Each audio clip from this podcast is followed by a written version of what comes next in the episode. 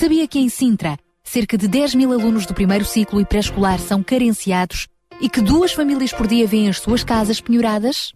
Todos os dias há alguém a precisar de ajuda e você pode ser a solução. Sintra Compaixão, o programa da RCS que abre portas à solidariedade. Sexta-feira, das 8 às 11 da manhã. Sintra Compaixão, contamos, contamos consigo. consigo. E já cá estamos para lhe trazer mais um Sintra Compaixão, como não podia deixar de ser. Este Sintra Compaixão conta também com a sua colaboração, com a sua participação, quer direta, quer indiretamente. Vamos saber tudo sobre o Sintra Compaixão de hoje, mais daqui a pouco. Para já ficamos com os Voz de Júbilo e este meu desejo. Porque é meu desejo também que nesta manhã de sexta-feira, neste Sintra Compaixão, possa também sentir no seu, no seu coração compaixão pelos outros. E os outros podem ser aqueles que estão mesmo ao, ao pé de si. Neste lugar, eu vou te honrar, pois nada há como a tua presença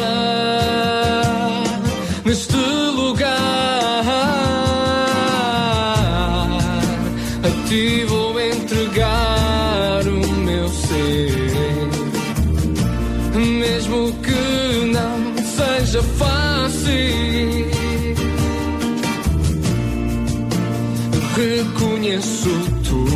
que há em ti e o meu desejo é tua presença neste toda a glória para ti.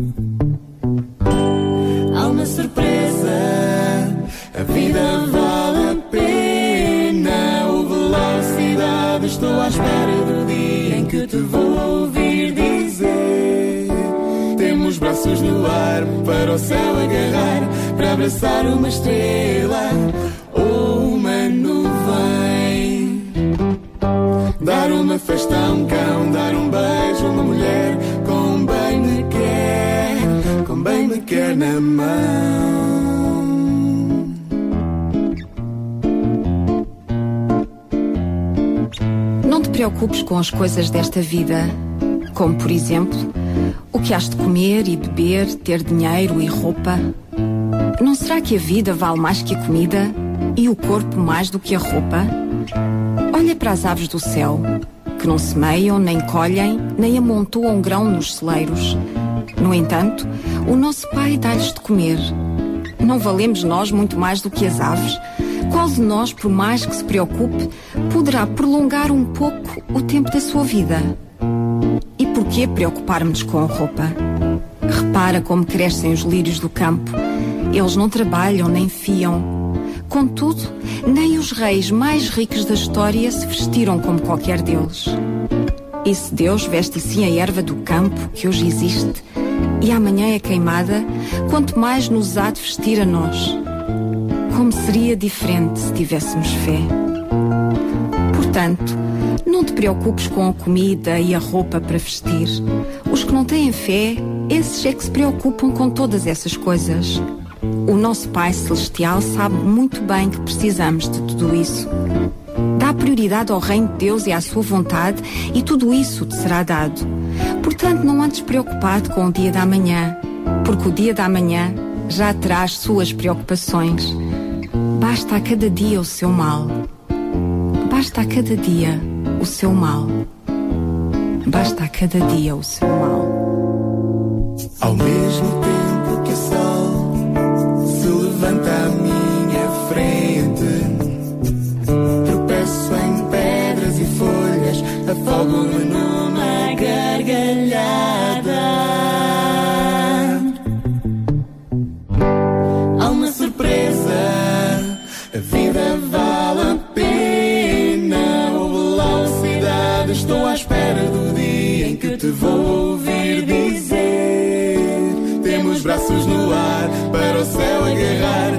Abraçar uma estrela ou uma nuvem. Dar uma festa a um cão, dar um beijo a uma mulher com bem me quer, com bem me quer na mão.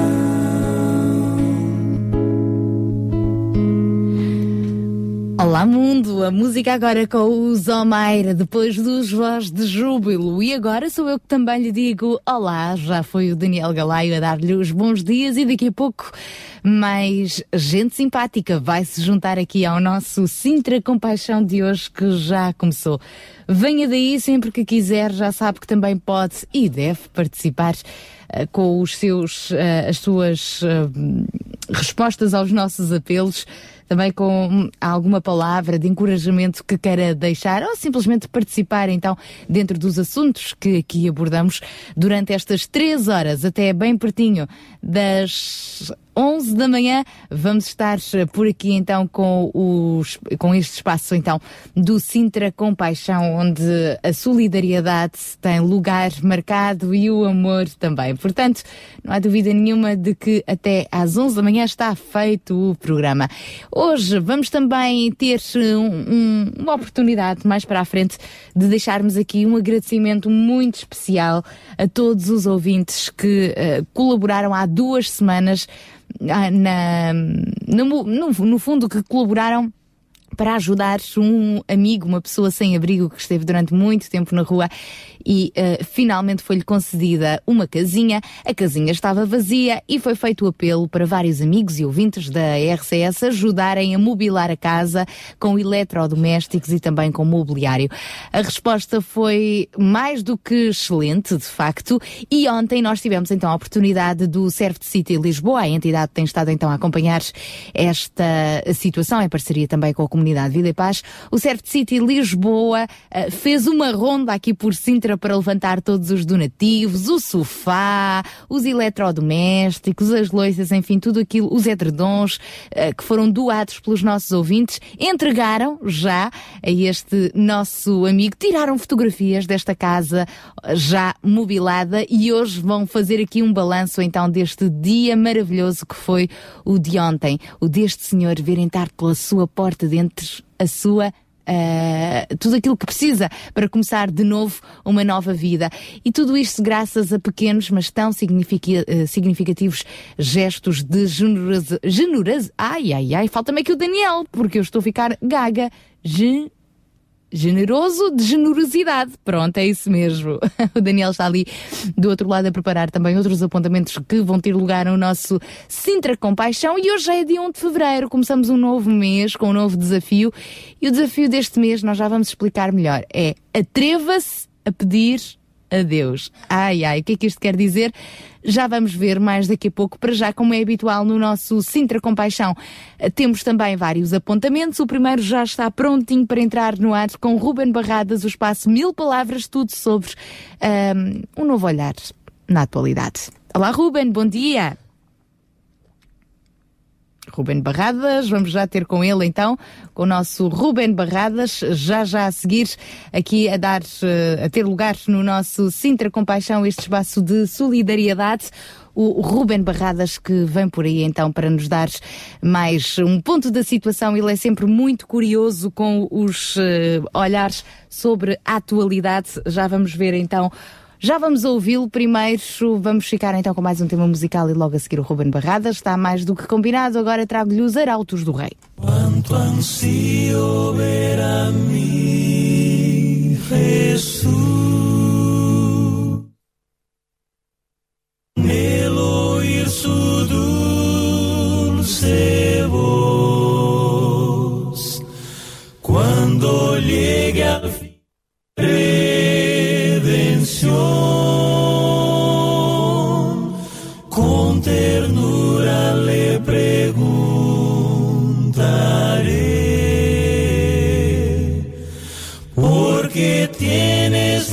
manos heridas?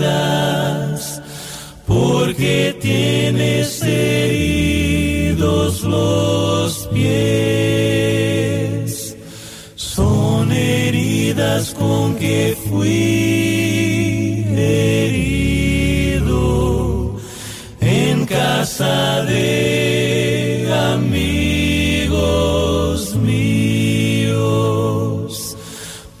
porque tienes las manos heridas, porque tienes heridos los pies.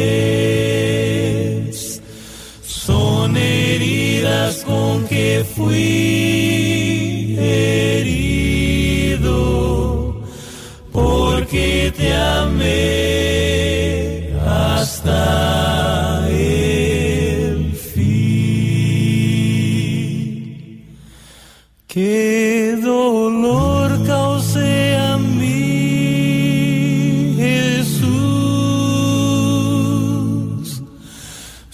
sufrimiento amar.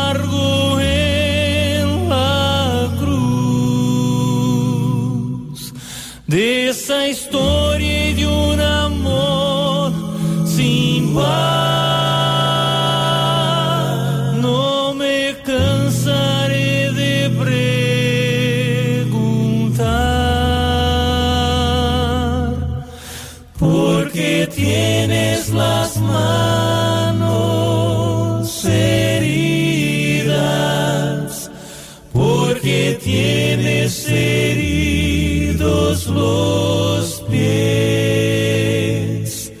Son heridas con que fui herido en casa de amigos míos, porque tienes las manos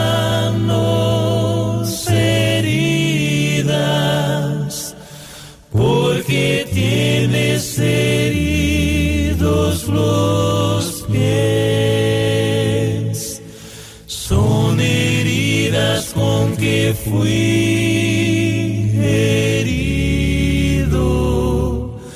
porque te amé hasta el fin. Sintra Compaixão, ao serviço da comunidade. 8 e 16 e agora sim já temos aqui connosco o Ruben Barradas. Olá, bom dia, Ruben.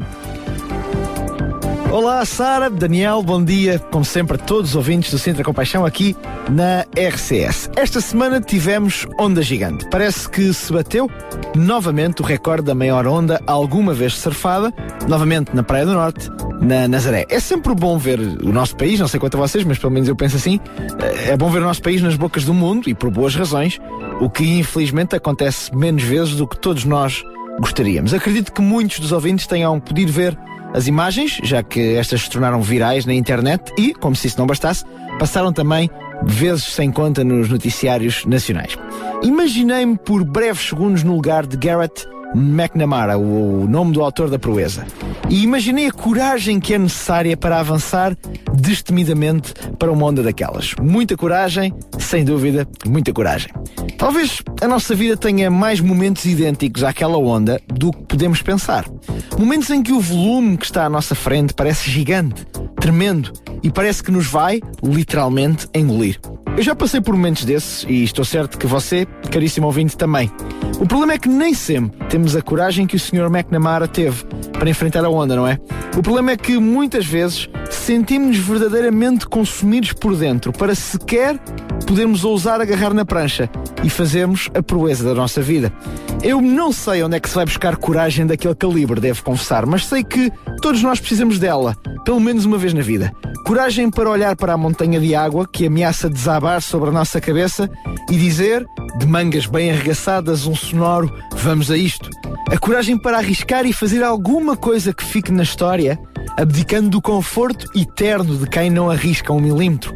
A coragem de tomar o controle da nossa própria vida, das suas decisões, dos seus caminhos, ao invés de nos entregarmos a este fado lusitano que sempre nos faz crer no destino, esse malfadado que parece sempre intrometer-se nas nossas contas.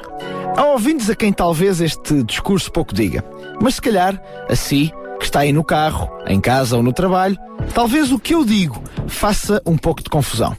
O que é isto de tomar o controle da própria vida? O que é que eu posso fazer para que isso aconteça? Simples. Comecemos a arranjar menos desculpas e a tomar mais decisões. Olhemos bem para o nosso passado recente e sejamos honestos. O que é preciso cortar na minha vida para que eu possa crescer? O que me impede de avançar um milímetro que seja? E de seguida, após isto, é pegar na prancha, olhar para a onda e correr para a água. É que quem fica em costa nunca ficará nos anéis da história. É perigoso? Muito. Mas antes morrer a perseguir um propósito do que viver sem nunca encontrar uma direção.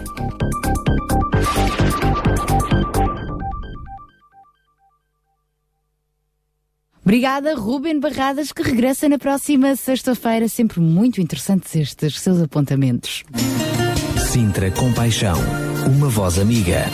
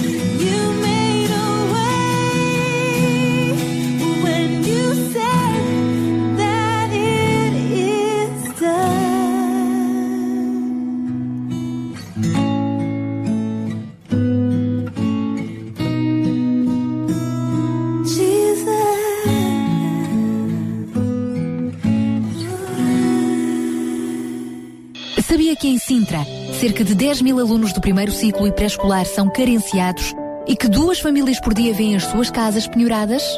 Todos os dias há alguém a precisar de ajuda e você pode ser a solução. Sintra Compaixão, o programa da RCS que abre portas à solidariedade. Sexta-feira, das 8 às 11 da manhã. Sintra Compaixão, contamos, consigo.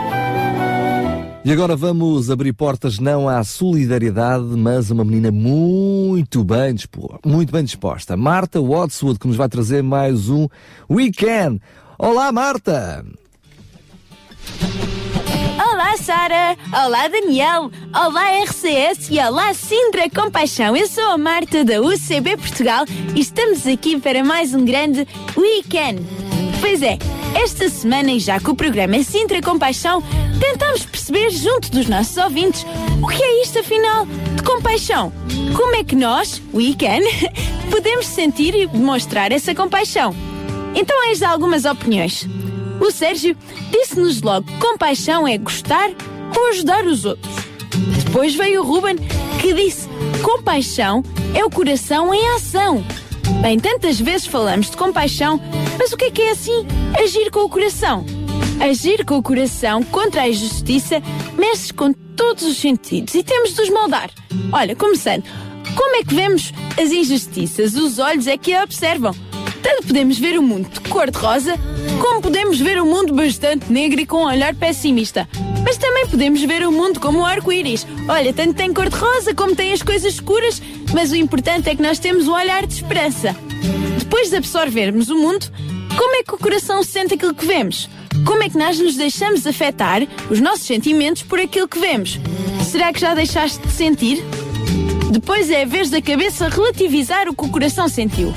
É a altura em que muitas vezes ignoramos. Até podemos ficar sensibilizados com aquela história ou aquele amigo nosso que está mesmo a precisar da nossa ajuda. Mas depois nós pensamos: epá, não tenho tempo, aí tenho de ir para os treinos, tem tanta coisa para fazer. O que é que nós andamos a ignorar? Depois a seguir, depois da cabeça pensar, dos olhos verem e do coração sentir, a boca fala. Oh, mas será que ela fala sempre ou temos nos mantido muitas vezes calados? O que é que nós podemos defender que não temos feito? Ai, se calhar esse amigo que precisa de ajuda precisava mesmo não que nós fizéssemos alguma coisa, mas para que nós o defendêssemos, que nós puséssemos ao mundo aquilo que se passa. Depois da boca falar, as nossas mãos agem. Nós tanto podemos fazer o bom, como também nos podemos usar as mãos para ajudar a sentar no sofá o resto do dia. Falar, ler, procurar ações que deixamos ignorar, muitas vezes qualquer um. Vamos procurar mais, vamos mudar a forma como vemos, pensamos e sentimos estas situações. Isso sim é agir em compaixão. Adeus, Sara, adeus, Daniel, adeus, RCS e todos os ouvintes que por aí andam. Até à próxima! Até à próxima, Martinha. E uh, esta próxima é já na sexta-feira que se segue. Hoje é dia 1 de fevereiro. Começamos um novo mês e sempre com este precioso apontamento também da UCB Portugal, que daqui a pouco regressa no início, uh, regressa com o espaço Inclusão, ainda uh, sem a Paula Teixeira, mas uh, com outra voz simpática também da UCB para mais um apontamento aqui no nosso Sintra Compaixão. Vamos continuar com o nosso programa. Lembramos que uh, hoje uh, vamos ter mais um desafio, mas que continuamos com o desafio do mês, como não podia deixar de ser, porque hoje, dia 1 de fevereiro, vamos lançar mais um desafio, mais um mês. Mas eu queria lembrar que o desafio de janeiro, uh, apesar de ter sido o desafio de janeiro, era bom que nós o mantivéssemos o ano inteiro. O ano inteiro. É Aliás, isto vem por sequência. Lembram-se qual era? Lembra-se qual era o desafio de janeiro? É isso mesmo, acertou em cheio. É, é nós ajudamos. Acertou em cheio. Ano novo, uma só decisão, uma só resolução que é agradar, a, Deus. a Deus. Isso mesmo. E quando nós tomamos esta decisão, não, eu a partir de agora quero mesmo que Deus faça parte da minha vida, quero agradá-lo, porque eu até sei que Ele quer o melhor para mim. Com certeza. Quando nós tomamos esta decisão, todos os outros passos vêm por acréscimo. Então, este mês vamos deixar um grande desafio muito atrevido. É isso mesmo. Atreva-se. Atreva-se. Atreva-se a pedir a Deus. Atreva-se a, a, pedir a Deus. É verdade, é verdade. Ah, pois é, é que este mês vamos aprender a pedir. Se Deus quer ter este relacionamento connosco de pai para filho, Os filhos pedem muitas coisas aos pais, não é? Não quer dizer que os pais lhes deem tudo, mas pedem muitas coisas. Há que saber pedir e há que saber confiar. Mas quem teve esta grande ideia foi mais uma vez o João Barros e nós vamos lhe pedir para ele nos explicar melhor este desafio que ao longo do mês de fevereiro estamos a lançar aos nossos ouvintes. Olá, bom dia, João. Bom dia, Sara. Bom dia, Daniel. Pois, mais um desafio, não é? De desafios em desafios, já não, já não nos basta os desafios do, do dia a dia, da nossa vida. Daqui a mais... pouco o programa não se chama Sintra com Paixão, mas sim É Desafios desafio. com Paixão. Desafios com paixão. É isso mesmo. E, e de alguma forma, pronto, querendo agradar a Deus e, e realmente eh, o nosso esforço é, é de colocar realmente Deus no centro de todas, todos estes desafios. Eh, de alguma forma, temos de perceber como é que vamos conseguir agradar a Deus e de alguma forma ver Deus também agir nas nossas vidas e, e todos aqueles que nos estão a ouvir. Então, começamos por uma ponta ehm, e já que temos o hábito de tanto pedir, por que não atrevermos a pedir a Deus? E o que é que isso quer dizer? A pedir a Deus. Essa é que Com- essa palavra pedir sonhos somos nós. ah, é? pois, isso, se- pedir sabemos nós fazer, não é? Mas eh, é interessante percebermos que eh, a própria Bíblia eh, retrata-nos isto, explica-nos isto, devemos pedir e de facto é-nos dado, mas também a própria Bíblia diz que nós pedimos e não recebemos porque pedimos mal e não sabemos como pedir. Então, de algum, e com motivações por vezes erradas também. Portanto, este é um grande desafio. Como pedir? Eh, o que pedir? Eh, como nos dirigirmos a Deus nestes desafios e, e neste pedido? Eu, eu sempre fico, enfim, como pai, também eh, acabamos por perceber um bocadinho melhor eh, aquilo que Deus muitas vezes sente pela nossa relação com os nossos próprios filhos, não é? E, e se há uma alegria muito grande de um pai é poder conceder aos seus filhos aquilo que eles precisam, aquilo que eles eh, desejam. Enfim, alegra-nos vê-los alegres e felizes, não é? Eh, então, eu imagino Deus do seu lado em pulgas e, e desejoso de nos alegrar e de fazer as nossas vontades. Agora, que vontades são essas que nós temos? Que desejos são esses que nós temos? Que pedidos são esses que nós temos? E é isso que nós iremos aqui eh, desafiar os nossos ouvintes eh, durante este mês todo de fevereiro. E isto vai nos levar por muito mais longe, até abril, pelo menos. Eh, depois de pedirmos, temos que saber qual é a vontade de Deus, porque se é pedir de acordo com a vontade de Deus, supostamente teríamos que saber qual é a vontade de Deus. E no fim de tudo, pelo menos agradecer, não é? Aliás, em tudo dai graças. Também está Exatamente. escrito na Bíblia para nós também nos apresentarmos diante de Deus de uma forma transparente, sincera, falar-lhe do que vai no nosso coração, mas sempre tendo ah, como ponto de partida a gratidão. Gratidão pelo que Ele já nos deu e gratidão até por aquilo que, aquilo que Ele ainda nos vai dar, mesmo que nós ainda não tenhamos. E que não seja propriamente aquilo que estamos à espera, mas Deus quer sempre o melhor. Já lembrámos no passado que eh, devemos sentir-nos gratos, quer com o pouco, quer com muito, não é? Se devemos viver com o pouco e com muito. Então, durante este mês, vamos nos lembrar deste, deste desafio. Atreva-se a pedir a Deus e depois vai ver os resultados. Pedir com sabedoria e com confiança também. Vamos a isso. Nós aqui também somos muito atrevidos com os apelos que deixamos aos nossos ouvintes. Atrevidotes, atrevidotes. Atrevemos-nos muitas vezes a ir além das eh, expectativas, mas as expectativas, na maioria das vezes, também são superadas. Graças a Deus e graças a si que se deixa ser usado por Ele. Daqui a pouco já conversamos mais então. João Barros, nosso grande Daniel também. Para já a propósito, procura e vais encontrar. Vem a propósito disto que estávamos a falar, a música com os Believe. Procura e vais ver que encontrarás. Se uma fechares, outra porta abrirás. Procura e vais ver que acharás. Se um se foi, outro dia Procura,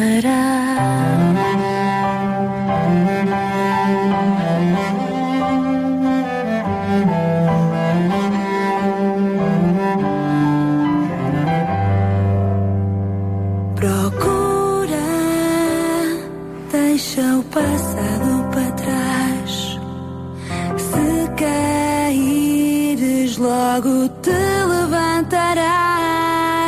Procura, não penses que não és capaz.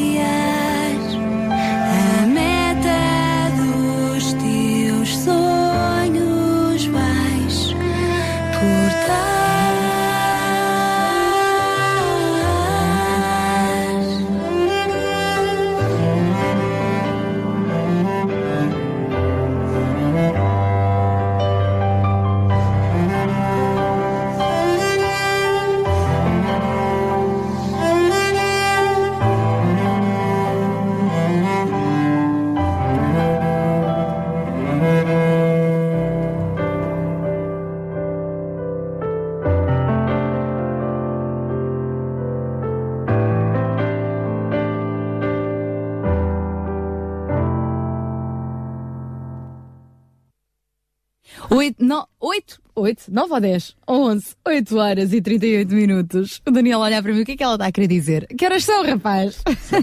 Rapariga, são 8 horas, 39 minutos e 4 segundos, 5 segundos, 6 segundos. Ok. São horas, são horas de estarmos em sintonia no nosso Sintra Compaixão, depois desta música que nos inspirou a acreditar eh, que é possível encontrar aquilo que procuramos, principalmente quando depositamos a nossa fé em Deus. E é Ele que nos dá coragem, é Ele que nos inspira, é Ele também que está por detrás de tantas coisas bonitas que vão acontecendo, nomeadamente através deste programa. E ainda há duas semanas atrás nós lançámos aqui eh, um, um apelo eh, de um amigo, um amigo que era eh, uma pessoa sem abrigo eh, e que durante muitos anos viveu na rua. Finalmente proporcionou-se a própria eh, segurança social, portanto, a Santa Casa da Misericórdia, em parceria com várias entidades, conseguirem conceder-lhe uma casa, nomeadamente em parceria com o Servo de City Lisboa, que foi quem fez este contacto connosco. Foi, de- facto, um grande motivo de alegria para este senhor que durante tantos anos dormiu ao rubro, agora finalmente ter um teto de cimento. E faltava depois a parte seguinte, que era de facto rechear a casa. Isso tem, tem sido possível graças ao apoio de muita gente, muitos voluntários. E ainda ontem, mais uma das coordenadoras do Serve de City Lisboa, a Maria da Paz, esteve a fazer uma grande ronda com a carrinha a levantar junto aos nossos ouvintes todos os donativos. E hoje nós vamos poder fazer o balanço. Connosco em direto está então a Maria da Paz, é outra colaboradora do Serve de City, eu digo outra porque normalmente é o Alfredo Abreu que participa connosco e vamos então ahm, desta vez ouvi-la de viva voz ah, sobre os resultados desta, de mais este desafio que foi lançado na RCS e é caso para dizer missão cumprida. Não é verdade, Maria da Paz? Bom dia. Bom dia, é verdade, a missão está quase, quase cumprida. E digo quase, quase porque, pronto, não se mobila uma casa num dia, como podem imaginar. Claro. Mas graças realmente à bondade e ao coração aberto de tantos ouvintes, está praticamente tudo concluído. Ontem já podemos começar a fazer fotografias. Em breve vão estar no Facebook e todos poderão ah, ver aquilo que contribuíram, o estado em que está e a alegria realmente de ver uma missão cumprida e um coração alegre e feliz ao fim de mais de 15 anos viver sem teto. Maria da Paz teve contacto direto também com alguns dos nossos ouvintes a quem foi levantar pessoalmente os donativos, houve outros que foram deixados aqui na RCS. Ah, qual foi a reação quando as pessoas chegaram junto de si ou lhe abriram a porta da casa, no caso de um sofá, não é? Que foi preciso transportá-lo. Ah, Qual, é- qual foi a reação nessa troca de ideias entre o Serve de City de Lisboa e ouvintes da RCS que estavam generosamente, e agora disse meia palavra, a dar? Porque há pouco engasguei-me a dizer generosamente. É verdade, e foi com um sorriso fantástico, ah, mais um sol que brilhava para além do sol bonito que ontem tivemos nas várias ah, localidades por onde passámos. Todos nos receberam com um sorriso maravilhoso e mais do que isso, para além de estarem já a dar, ah, praticamente todos se ofereceram para dar mais, para quando precisássemos contactarmos, porque há sempre qualquer coisa que podem ajudar e isso não tem preço. É realmente fantástico ver que as pessoas estão a dar e ainda continuam a dar. Houve até quem já estando a dar muito disse, "Ah, já agora tenho aqui um miminho para o senhor. Portanto, já estava a dar coisas enormes, ah, cama, colchão, e, e ainda vai dar mais um miminho. Portanto, isto não tem preço, realmente. É uma, é uma delícia, é uma bênção, um privilégio trabalhar assim. E a reação deste nosso amigo que recebeu, portanto, ah, esse nosso amigo não se calou um segundo enquanto nós deambulávamos pela casa dele a pôr e a lavar e a limpar e a arrumar.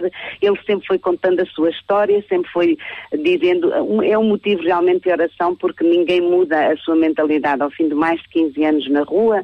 Como podem imaginar, não é de um dia para o outro. A casa, sim, limpa-se, arruma-se e fica. Mas a mentalidade e toda a sua. Ele, inclusive, dizia: Pois, agora vou ter que aprender outra vez o que é que é essas coisas no frigorífico, como é que se põe, onde é que se põe em cima, o que é que se põe em baixo. E, portanto, é um motivo de oração porque a pessoa desaprende de, de- de fazer estas coisas e agora vou ter que aprender a cozinhar. Como é que vai ser? Ah, o senhor tem uma deficiência física bastante acentuada e, portanto, tem muitas ah, dificuldades de se movimentar pela casa.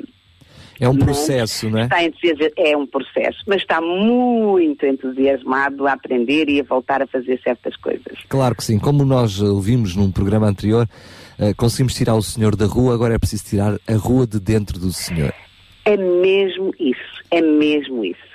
E é aí que também temos de romper preconceitos, não é? De, de passarmos aquelas linhas invisíveis que, que- que inevitavelmente surgem na nossa sociedade, que às vezes nos levam a ter eh, receio de. de um, um receio que não tem razão de ser, não é? De nos envolvermos, de, de nos relacionarmos com pessoas que, que estão numa outra etapa da nossa vida, mas há que romper esses preconceitos e há que, e há que estarmos lá. Claro que não vamos estar todos ao mesmo tempo, mas quem tiver essa Claro. oportunidade para ajudá-lo, não é? a ele e a tantos claro, outros e é como ele. preciso compreender eh, ambos os lados, porque nós habituámos a ter todas estas coisas e ele desabituou-se de ter todas estas coisas. Portanto, estamos, ambos em mundos, eh, infelizmente, normais, naturais, mas não queremos que o outro seja um mundo natural e, portanto, precisamos de, o ajudar com outras coisas para além das materiais.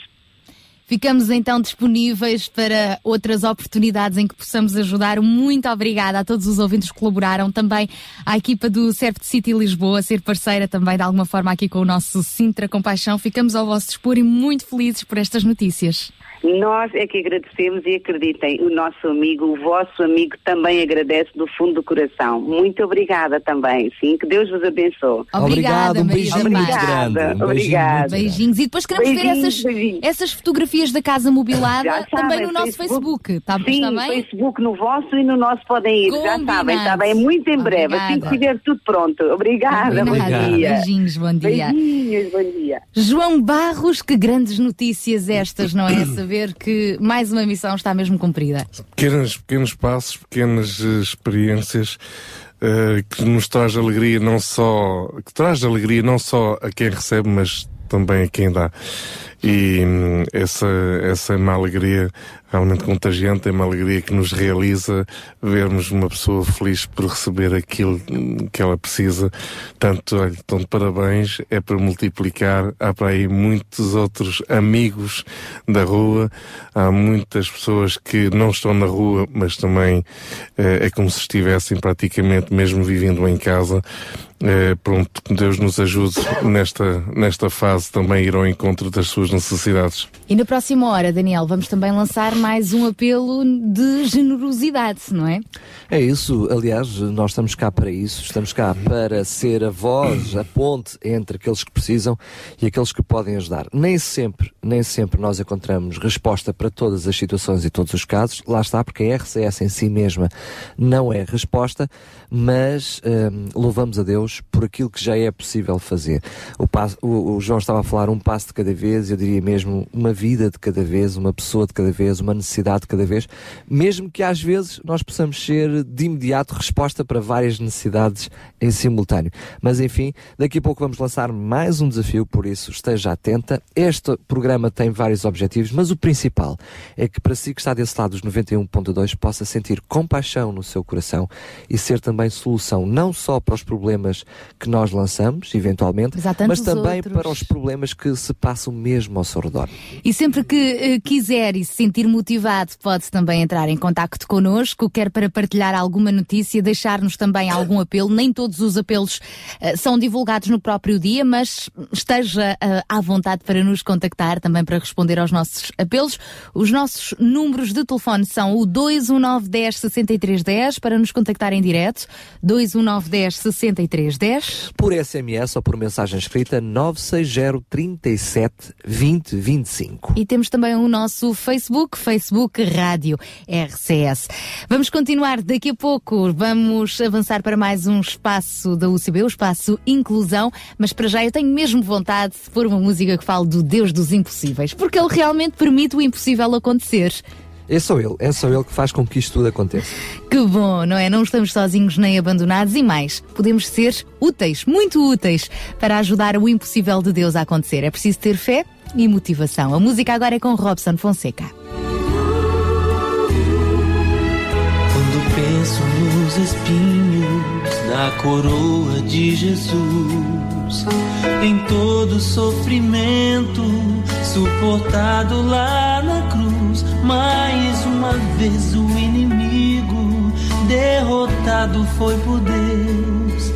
Que exemplo de vitória, humildade e amor.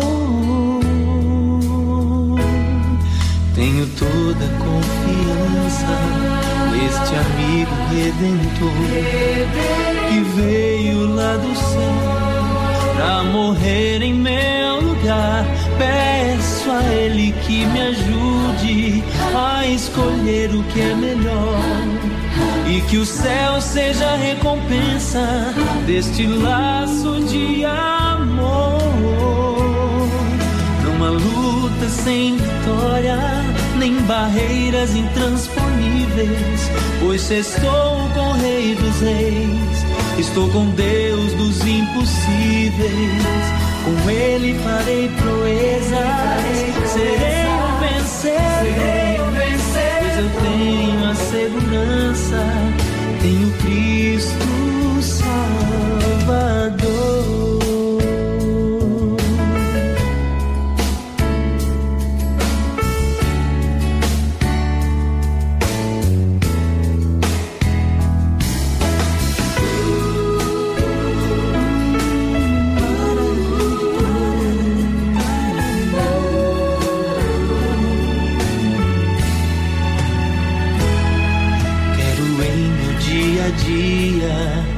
fortalecer a minha fé e ser vitorioso como meu Jesus o é, pra provar à humanidade que no céu existe um Deus intercedendo por todos nós e que em breve voltará.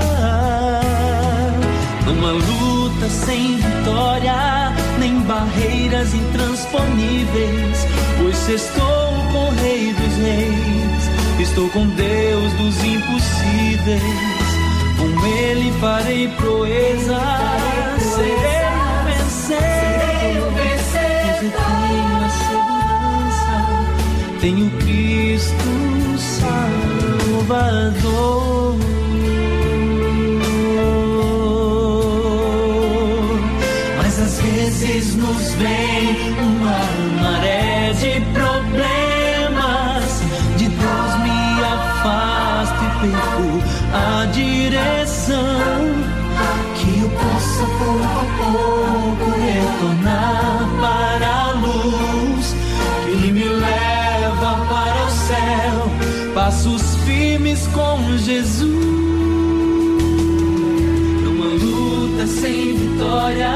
Nem barreiras intransponíveis. Pois estou com o Rei dos Reis, estou com Deus dos impossíveis. Com Ele farei proeza, serei um vencedor. Pois eu tenho a segurança,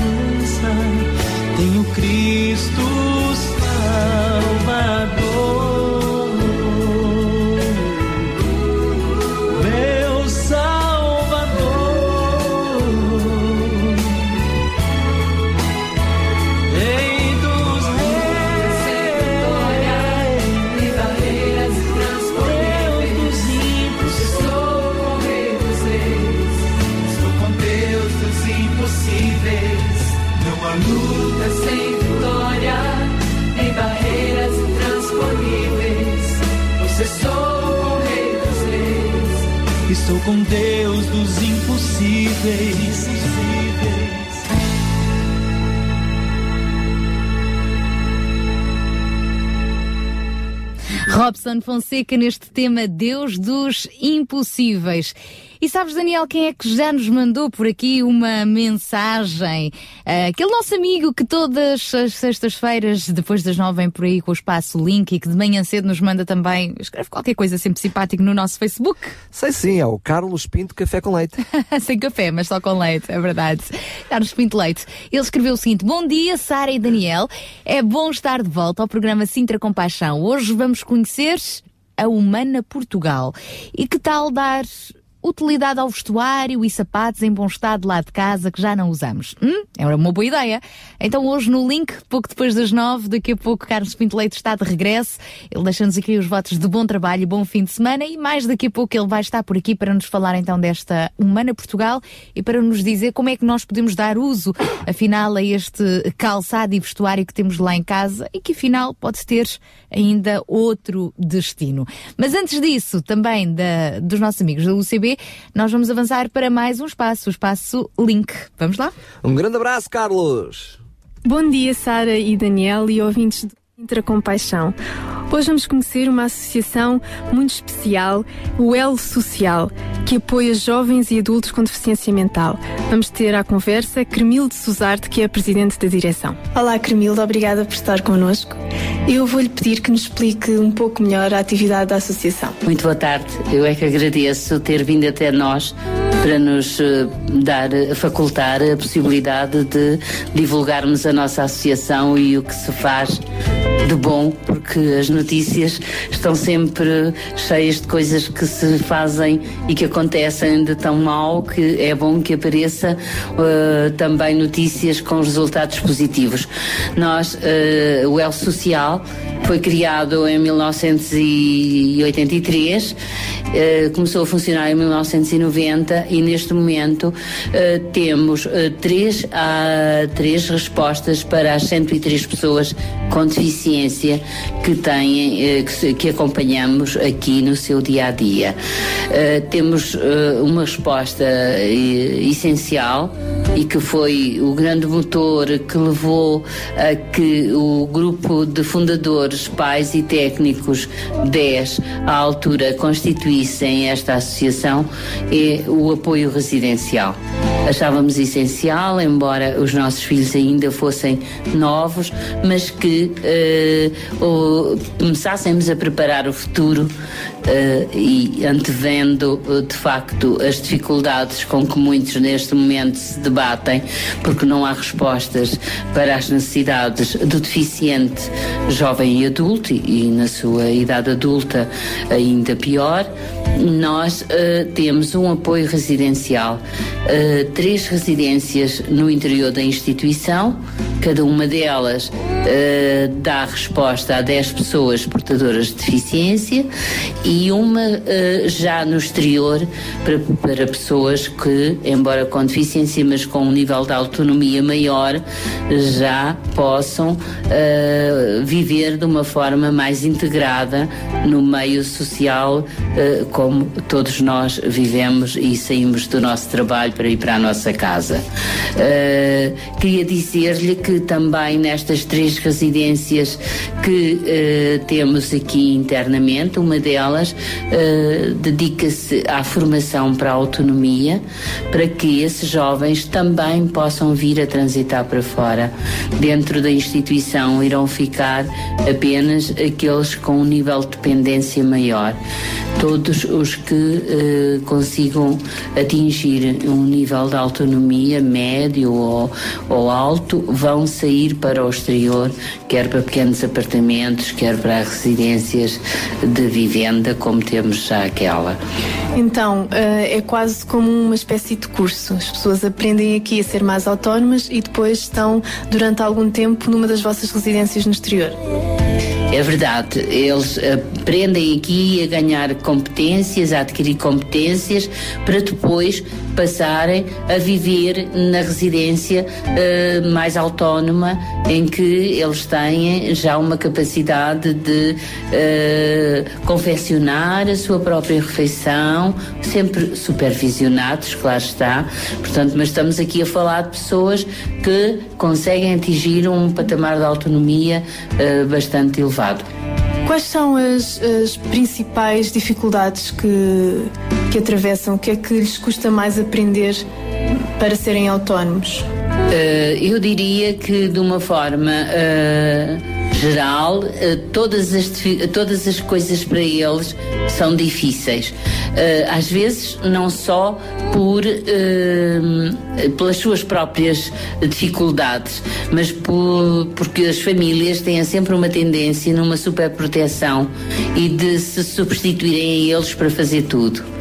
E de facto temos notado uma evolução muito grande uh, em pequenas coisas que eram, estavam perfeitamente ao alcance deles poderem executar e que não executavam e que se vieram a tornar uh, muito profissionais até nessas tarefas. Portanto, eles tinham essa capacidade, não estava era desenvolvida.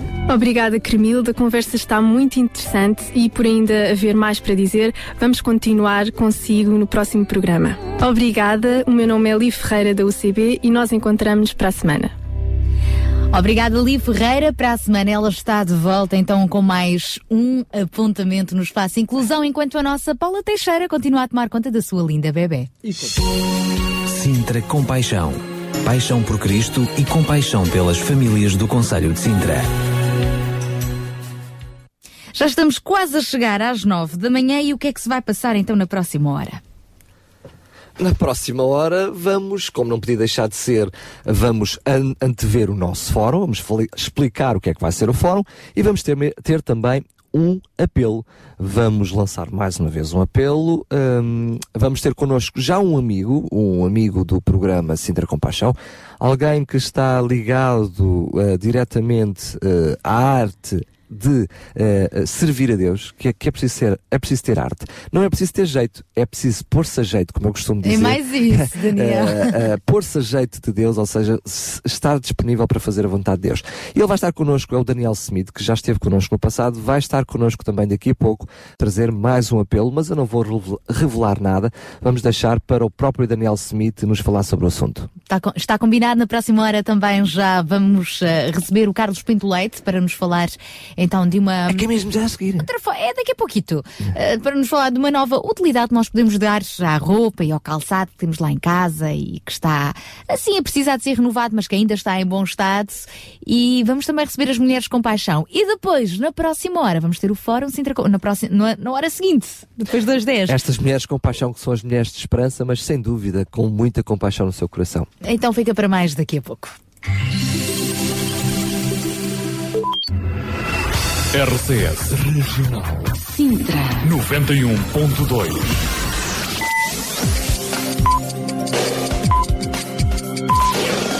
São 9 horas. Bom dia. Sabia que em Sintra, cerca de 10 mil alunos do primeiro ciclo e pré-escolar são carenciados e que duas famílias por dia vêm as suas casas penhoradas? Todos os dias há alguém a precisar de ajuda e você pode ser a solução. Sintra Compaixão, o programa da RCS que abre portas à solidariedade. Sexta-feira, das 8 às 11 da manhã. Sintra Compaixão, Contamos consigo. Vem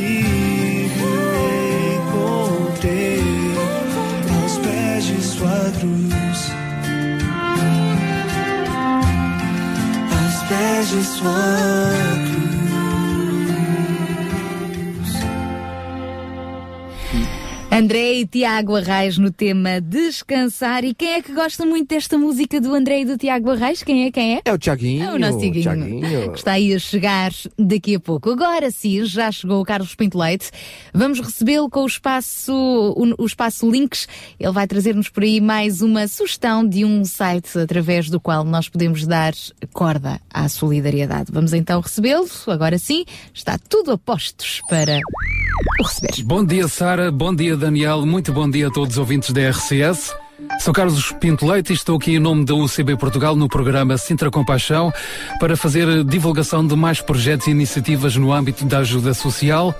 E hoje quero apresentar a Associação Humana Portugal. O site é www.humana-portugal.org e trata-se de uma entidade que procede à recolha de roupa e sapatos que você já não quer, já não usa, mas que se encontra em bom estado e contribuindo assim também para a proteção do meio ambiente e reduzindo o volume de lixo. A Humana Portugal seleciona parte da roupa recolhida para a reaproveitar da melhor forma possível e distribuí-la a quem dela precisa e também tem lojas de venda de roupa em segunda mão, mas de grande qualidade em Portugal, desenvolvendo assim alternativas a nível comercial, ecológico e económico também. A Humana Portugal é, uma, é a extensão portuguesa da Humana People, uma entidade, uma instituição que se encontra espalhada um pouco por todo o mundo e que desenvolve uma atividade no hemisfério norte em países como a Alemanha, a Áustria, Itália, Reino Unido e Portugal, bem entendido, com projetos de geração de fundos através da atividade de recolha e reaproveitamento de roupas e calçado em segunda mão. No hemisfério sul, desenvolve projetos de desenvolvimento do comércio, educação, saúde e meio ambiente, nomeadamente em África, em países como África do Sul, Angola, Guiné-Bissau, Zâmbia, Zimbábue e até Índia e Malawi.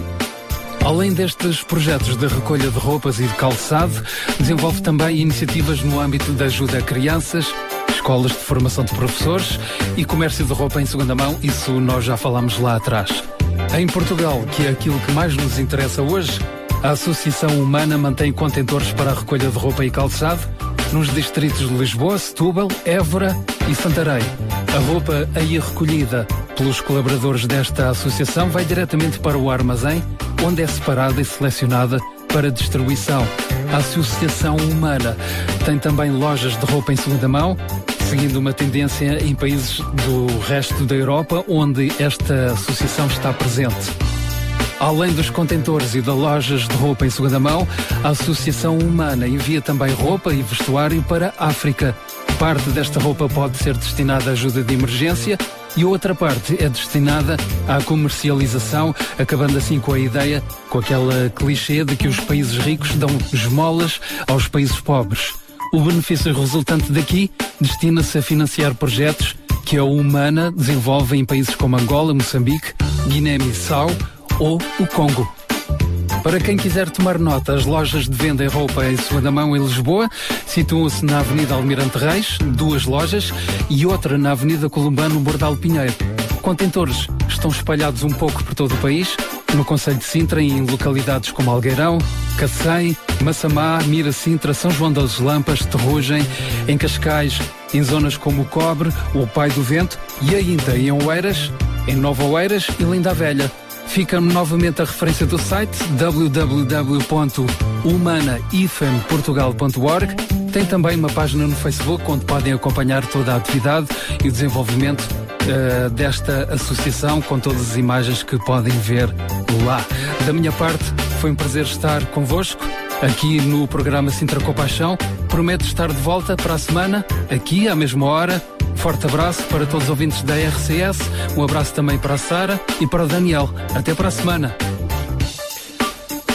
Um grande abraço e a, a, hasta lá semana. É verdade.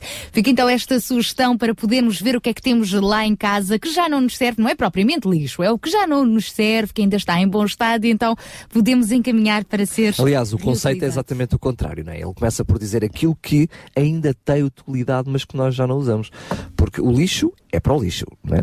E para os diferentes contentores. Portanto, é aquelas coisinhas que nós já não usamos, mas que ainda estão em bom estado, em bom estado, para que aquelas pessoas que precisam as possam usar. E às vezes acontece isso tanto, já não serve, não é? Uh, sobretudo para quem tem filhos, eles crescem como se não houvesse amanhã e as coisas deixam de servir e podem ser úteis para outros. E nós, porque já estamos cansados daquela roupa, mas que às vezes para outros é roupa de excelência que nós não estamos a usar. Então não se esqueça, neste caso do Espaço Link, ficámos a conhecer a Humana Portugal. É mais um contacto que podemos adicionar aí aos nossos favoritos. São 9 e 10. Daqui a pouco já vamos eh, lançar mais um apelo. Fique atento aqui no nosso Sintra Compaixão. Sintra Compaixão, ao serviço da comunidade.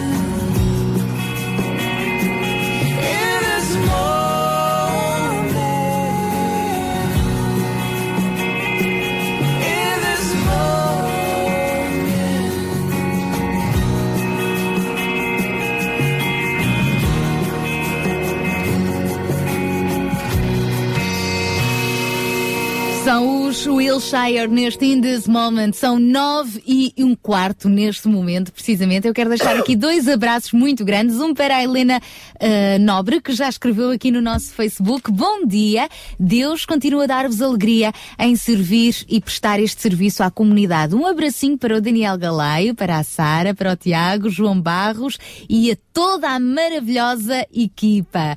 Obrigada, Helena, por estar aí desse lado e nos dar esta motivação com esta mensagem. Entretanto, a Maria da Paz, uma das coordenadoras do Serve City Lisboa, que entrou em contato connosco na hora anterior para agradecer a todos os ouvintes que colaboraram com donativos para ajudar a rechear a casa do nosso amigo José, que durante muitos anos viveu na rua, ela já nos deixou aqui no Facebook uma primeira fotografia da casa mobilada. Aos poucos a casa vai ficando bonita. Então, está no nosso Facebook, Rádio RCS, pode ir lá espreitar, ela própria escreveu. Aqui fica um cheirinho de como ontem deixámos o quarto do nosso amigo, que era sem abrigo e que os ouvintes da RCS têm estado a fazer donativos para a casa. Em breve, mostraremos mais. Em nome do nosso amigo e do Servo de City Lisboa, o nosso beiajam, que Deus vos abençoe. Então, para começar, temos aqui uma fotografia da caminha, muito bonita, graças a Deus que uh, temos aqui resultados para contemplar. E agora, temos outro desafio pela frente. É isso mesmo, vamos então, como estava prometido, ouvir mais uma vez Daniel Smith e perceber o que é que ele nos traz hoje, que apelo é que o Daniel Smith nos traz hoje. Vamos a isso, olá, muito bom dia. Olá, muito bom dia, equipe RCS, bom dia ao João Barros, a todos. O, o, Daniel Smith é mais um ouvinte que entrou em contacto connosco e que tem vindo desde o primeiro momento de, do programa a acompanhar várias situações e quando é necessário ele acha que deve partilhar connosco, como é o caso de hoje, não é? É verdade, a delegação da Adra de Velas vem sensibilizando a população toda é, no sentido de óculos pela palavra. É o nosso projeto, já tivemos um beneficiário que foi o, o senhor Antônio e hoje temos o senhor Vitor. O senhor Vitor precisa de, de, óculos, tem suficiência 89% na visão esquerda, já fez os exames. E fazemos agora um apelo a todos os ouvintes, a todos os ouvintes da RCS, todas as pessoas de bom coração, de boa vontade, para esse apelo na aquisição desses óculos. Daniel, podendo explicar um pouquinho mais uh, essa situação? Ou seja, uh, é alguém que tem um problema grave de visão e que uh, não precisa apenas de óculos, mas precisa de óculos especiais, não é isso? Isso mesmo. o senhor Vitor, no caso diferente do senhor Antônio, ele tem insuficiência no olho esquerdo de 89%. no outro tem estigmatismo. há cerca de seis anos ele tem alguns óculos que ele compra em lojas não especializadas. Uh, e, e, isso veio uh, piorando a, a, situação da visão. Ele é membro da nossa igreja de, de, de Odivelas, a igreja 27 dia, e não só, uh, o projeto estende-se a todos, só que a situação do Vitor com os exames, a gente pôde constatar que era muito mais grave do que apenas uma falta de visão de leitura. Então, neste caso, o senhor Vitor tem uma insuficiência de 88% na visão. É, 89% na visão do olho esquerdo, isso. Okay. E, no outro, e no outro olho tem o estigmatismo, que também, também dificulta a, a visão, e, a leitura, este... até mesmo a condução. E este nosso amigo, ele não tem uh, condições, possibilidades financeiras para não, dar não, resposta não. a esta situação? Ele não, não tem condições, eh, pronto, não, não, não tem condições a chegar a esses valores de um óculos nessa graduação, né? Porque é uma graduação muito alta, muito uh, difícil para ele a aquisição. Então fazemos esse apelo, né? A delegação da Adria de Odivelas faz esse apelo a todos os ouvintes para que a gente possa comprar esses óculos ao irmão Vitor. E nós queremos também tentar perceber, e é uma pergunta típica que, um, que o Daniel até costuma fazer e que faz todo o sentido. Num caso como este, é óbvio que é muito importante para a qualidade de vida do, do deste nosso amigo Vitor ter uns óculos, não é? Exatamente. Uh, nós temos visão mas não, para quem não tem a visão e quem sente a falta dela sabe verdadeiramente o quão precioso poderão ser estes óculos. Isso não é? mesmo, para nós é muito fácil, né? nós conseguimos uh, observar, ler e, e, e, enxergar, mas quem tem a falta, e principalmente nesse caso. Fica totalmente quase dependente dos outros, não é? Para muita coisa. Dependente dos outros Ele faz os trabalhos todos que tem a fazer, mas sempre com grande dificuldade. E o esforço vai agravando cada vez mais. A deficiência vai aumentando cada vez mais porque ele tem que fazer um esforço a, a mais nesse olho, né? E o outro também vai ficando com, com, com, essa insuficiência. Daniel Smith, mas estava eu a dizer, algo que às vezes o Daniel Galay também chama a atenção é, e os outros, uh, as outras necessidades básicas já estão a ser supridas? Exatamente. As outras é, estão sendo supridas por um irmão de Queluz. Ele, ele tem onde morar, tem água, tem, tem luz, tem gás. É, é, não tem trabalho, mas, mas se ocupa com alguns afazeres nesse lugar onde ele mora, né?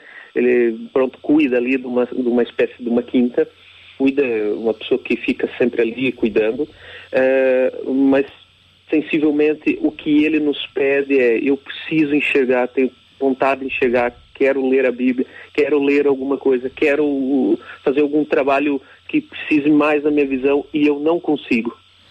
Muito bem, Daniel, eh, eu sei que já existe uh, a comparticipação por parte de uma ótica que está a acompanhar, aliás, uma ótica que uh, também já foi ajuda no passado.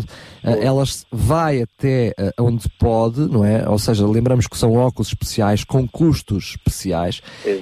e na realidade, Daniel, qual é o apelo? Ou seja, qual é o valor que é preciso angariar para conseguirmos atingir para adquirir os óculos para o Sr. Vitor? Exato. Essa ótica é a ótica uh, do Develas Park, o, agora Estrada, né, que é o shopping. Uh, desde já agradeço o, no programa passado os 29 euros que nós conseguimos na compra desses óculos comparticipados. Só que nesse, especificamente no caso do Vitor, já não conseguimos ir nos 29 euros e, e, e, e 50. Devido a serem óculos especiais, não é? Exatamente, devido a serem uns óculos especiais com uma graduação maior, uma lente mais grossa e a armação também é uma armação mais resistente a essas lentes. É, o, o apelo que eu deixo aqui é os 125 euros. São 125 euros já comparticipados, porque nós estamos a falar de graduações e chegam a quase 400 euros. Muito bem, agradecemos desde já a ótica um, que está a colaborar. Lembra-me, por favor, o nome da ótica? É a ótica ali do Odivelas Park. Ótica... Fala-se óptica, né? Fala-se óptica. Exatamente, porque nós dizemos a óptica, mas elas, o nome da óptica é mesmo óptica. Exatamente. Um, Park. No entanto, precisamos de conseguir angariar um valor até 120 euros para uh, adquirir esse par de óculos. Por isso nós lançamos o apelo aqui através dos, uh, dos nossos microfones um, para si que está a ouvir, se puder contribuir com o euro, com 5 euros, com 10 euros ou até mesmo com os 120 euros, enfim, conforme for a sua disponibilidade financeira e Jesus tocar o seu coração, então contacte-nos, ligue para nós para o 219 10 63 10, 219 10 63 10 e faça a sua contribuição para podermos ajudar também aqui a adquirir estes óculos para o Sr. Vitor. Pode fazê-los também através de SMS para o 960 37 20 25, 960 37 20 25 ou através do nosso Facebook. Venha Venha daí o nosso Facebook, Rádio RCS, já sabe, e uh, aguardamos então a sua possível resposta a esta situação. Vamos juntamente aqui com este nosso ouvinte Daniel Smith e também neste caso Adra Portugal ajudar este senhor Vitor. Obrigada Daniel Smith e é obrigado, bom podermos continuar obrigado. a contar consigo desse lado. Obrigado, obrigado à RCS, obrigado ao programa Sintra Compaixão pelo esse espaço e espero realmente que toque o coração dos ouvintes. Obrigado. Muito obrigado mais uma vez, Daniel Smith. Obrigada, um beijinho muito grande. Então já sabe, se se sentiu tocado por este apelo para ajudar este senhor Vitor, que tem 89% de insuficiência numa das vistas e na outra sofre de estigmatismo, precisa de uns óculos especiais. A forma de o ajudar é de facto conseguirmos 120 eh, euros e é o valor mínimo mesmo conseguido para uns óculos com estas características. Então é entrar em contato connosco. Rapidamente recordamos os nossos números de telefone.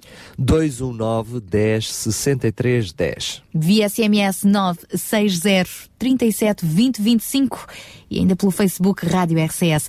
Entretanto, Daniel Galaio, temos uma boa notícia para dar. Depois da Maria da Paz do Certo City Lisboa ter publicado aqui no Facebook da Rádio RCS uma fotografia, neste caso do quartinho do senhor eh, José, que, que está a ser mobilado também em parte eh, com o apoio da RCS, este amigo que já não vive na rua. Depois desta fotografia inspiradora, eis que houve um ouvinte que quis completar ainda mais a decoração desta nova casa, não é verdade? Esse mesmo foi a Tânia Palmeiro que viu no Facebook as fotografias do, do, do quarto, percebeu que o quarto não tinha cortinados e ela disse: Olha, é pouco, é simples, mas eu posso ajudar a compor mais um pouquinho a casa deste senhor, deste sem-abrigo, que agora já deixou de ser sem-abrigo. Tem um bom abrigo. Tem um bom abrigo. Então, mais uma vez, um beijinho muito grande à Tânia Palmeiro que se dispôs a arranjar cortinados para a casa. Muito bem, graças a Deus. Mas deixa-me dizer que isto. Sim. ah, ah, ah, Peço-me desculpa aos homens que me, que me estão a ouvir, mas nota-se mesmo que tem, é um toque feminino aqui. Epá, mas falta ali, ah, um cortina, falta ali. Eu confesso que jamais iria estar preocupado com esses pormenores, mas ainda bem que homens e mulheres se complementam desta maneira. É mesmo. Um beijinho, Tânia. Obrigado mais uma vez pela sua participação e colaboração. Obrigada. Então ficamos também à espera da sua sensibilidade, do seu toque de detalhe, seja masculino ou feminino, não importa, é bem-vindo, ajude-nos nestas e noutras causas. Daqui a pouco já avançamos com o espaço Mulheres de Esperança, para já, mais música com John Barry. Blessed assurance, Jesus is mine. Oh, what a foretaste of glory divine, heir of salvation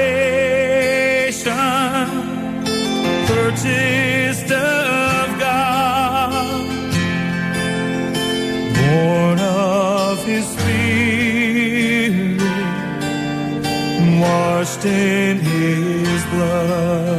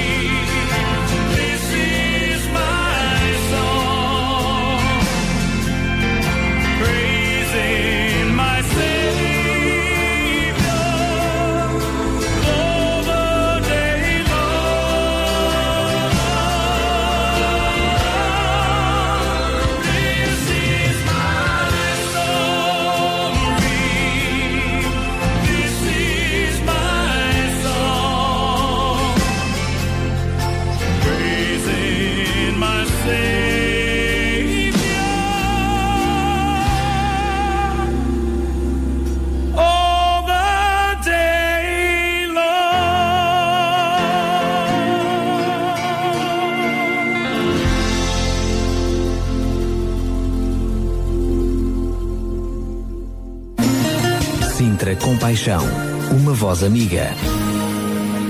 Na próxima hora vamos ter eh, mais um Fórum Sintra Compaixão depois das 10 até às 11 da manhã. E hoje no nosso Fórum Compaixão, do que é que vamos falar, João Barros?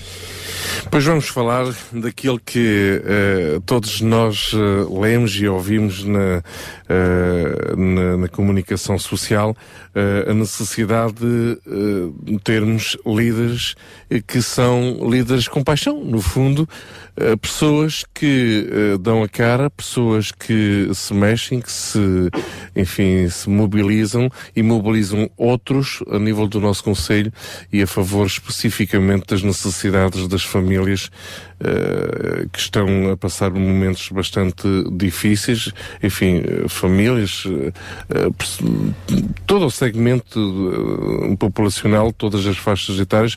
Hoje em dia, quando falamos famílias, já temos que pensar na criança até à, à pessoa, à pessoa uh, idosa, já com idade uh, avançada. Portanto, no fundo, uh, queremos aqui mobilizar essas consciências, queremos ouvir não só destas pessoas que têm cargos de representação a nível das nossas comunidades, sejam, sejam elas, sejam eles políticos ou, ou mesmo responsáveis de instituições, de organizações, de empresas, no fundo acabam por ser pessoas com alguma influência uh, influência no bom sentido da palavra, não é? Não, claro, não... quando o seu testemunho é exemplo Exato, para outros. Exatamente, quando as pessoas uh, acabam por ouvi-lo uh, e seguir uh, essas pessoas. Portanto, sim, queremos aqui cada vez mais uh, desportar, isto faz parte, e estávamos a comentar agora aqui em off com o Daniel, faz parte do conceito de geração com paixão que temos vindo a, a, referir frequentemente aqui neste programa e que queremos ao longo destes próximos meses também enfatizar. líderes somos todos nós. Uh, há, já, há já um grande desafio em ser líder de nós próprios. E cada vez mais. e, e quando falhamos na nossa própria liderança pessoal, uh, pois imaginem então como é que isto se pode repercutir numa freguesia, numa comunidade. Quer dizer, se eu não sei liderar a minha própria casa, quem sou eu para liderar uma freguesia, para liderar uma, um uma conselho, uma instituição? Uma empresa, uh, tenho que ser líder de mim próprio, acima de tudo da minha própria família também, e vemos, como, enfim, comentamos isto e é comentado em todos os jornais, né? Que uma grande parte da crise advém de uma falta de liderança pessoal, não é? Fala-se de, de, uma crise de liderança, não só uma crise de valores, mas uma crise de liderança. Mas eu diria mais, ou seja, todos nós somos movidos e comovidos de compaixão, aqui e acolá. Mas a ideia destes líderes e a ideia desta geração compaixão é alguém que permanentemente tem dentro do seu coração este espírito de compaixão. Ou seja, passa por um estilo de vida, Exatamente. uma forma de estar na vida. Exatamente. E efetivamente hoje vamos ter no nosso programa, no fórum, a partir das 10 da manhã, daqui a uh, pouco, daqui a pouco daqui a meia hora. vamos ter efetivamente pessoas que no seu coração uh, não é apenas uma moda, não é apenas um momento, mas vivem este sentimento da compaixão. São eles, então, na próxima hora vamos ter um médico, também líder de uma comunidade cristã, António Calaim, Hugo Pinto, líderes de, do grupo 1 milhão de líderes, também eles escritores. Vamos ter ainda Carmen Maciel, líder eh, da Igreja e diretora nacional da ADRA Portugal e Fátima Campos, presidente da Junta de Freguesia de Montabrão. Portanto, vamos ter líderes que têm influência nas várias eh, esferas comunitárias, eh, isto para a próxima hora. Entretanto, também seria boa ideia voltar a lembrar aos nossos ouvintes que é obrigatório reservarem na sua agenda o dia 20 de abril. Porquê, João Barros? 20 de Abril é o dia da nossa gala uh, Compaixão, Sintra Compaixão, e essa data passa a ser eh, uma data referência uh, ao, ao correrem os anos. Já vamos na segunda edição, a primeira foi um sucesso absoluto, a segunda ainda uh, acreditamos que irá ser bem maior, e de alguma forma é um encontro um encontro em que eh, no qual eh, não só eh, responsáveis de instituições, técnicos das instituições sociais, como todas as pessoas que se identificam com este conceito de geração compaixão se poderão encontrar. Iremos lá ter presidentes de juntas de freguesia, responsáveis da própria Câmara Municipal de Sintra. Iremos honrar pessoas que têm desempenhado um papel e uma influência uh, com paixão uh, nas suas comunidades locais. Iremos honrar empresas que têm feito o seu negócio um negócio para ajudar famílias nas suas comunidades locais.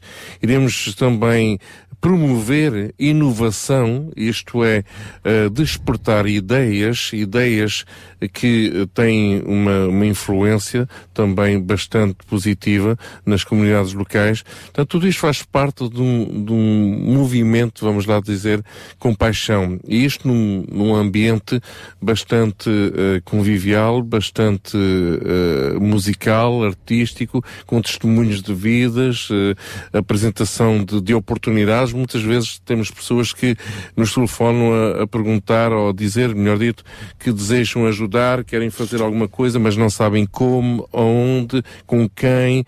E nesse lugar iremos também ter a representação de várias organizações, instituições, grupos que têm vindo a desenvolver um trabalho excelente nas suas comunidades locais e queremos, a partir daqui, também despertar esta, uh, estas práticas, não é? Portanto, como dizia agora o Daniel, isto não se trata de uma moda, não se trata de, de uma promoção, uh, trata-se de um estilo de vida. E é esse estilo de vida de compaixão que nós queremos uh, cada vez mais uh, promover, dar visibilidade uh, na, na, nessa gala. Portanto, são todos bem-vindos. Uh, a, pouco, a pouco e pouco iremos dar notícias e informações sobre, sobre o local desse encontro e também o horário, mas para já fica reservado o dia, dia 20, 20 sábado, abril. 20 de abril, da parte da tarde.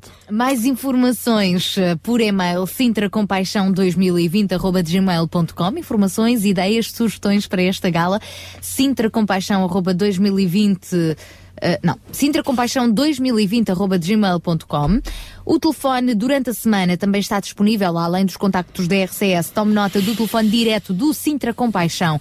É o 91 774 7102. 91 774 7102. Na net também temos a página sintracompaixão.org e através do nosso Facebook é só procurar o grupo Sintra Compaixão 2020 e os contactos da RCS também que estão de pé. Portanto, de uma maneira ou de outra, uh, faça chegar então uh, a sua mensagem ao Sintra Compaixão, especificamente também para mais informações sobre esta gala no dia 20 de abril. Reserve já na sua agenda.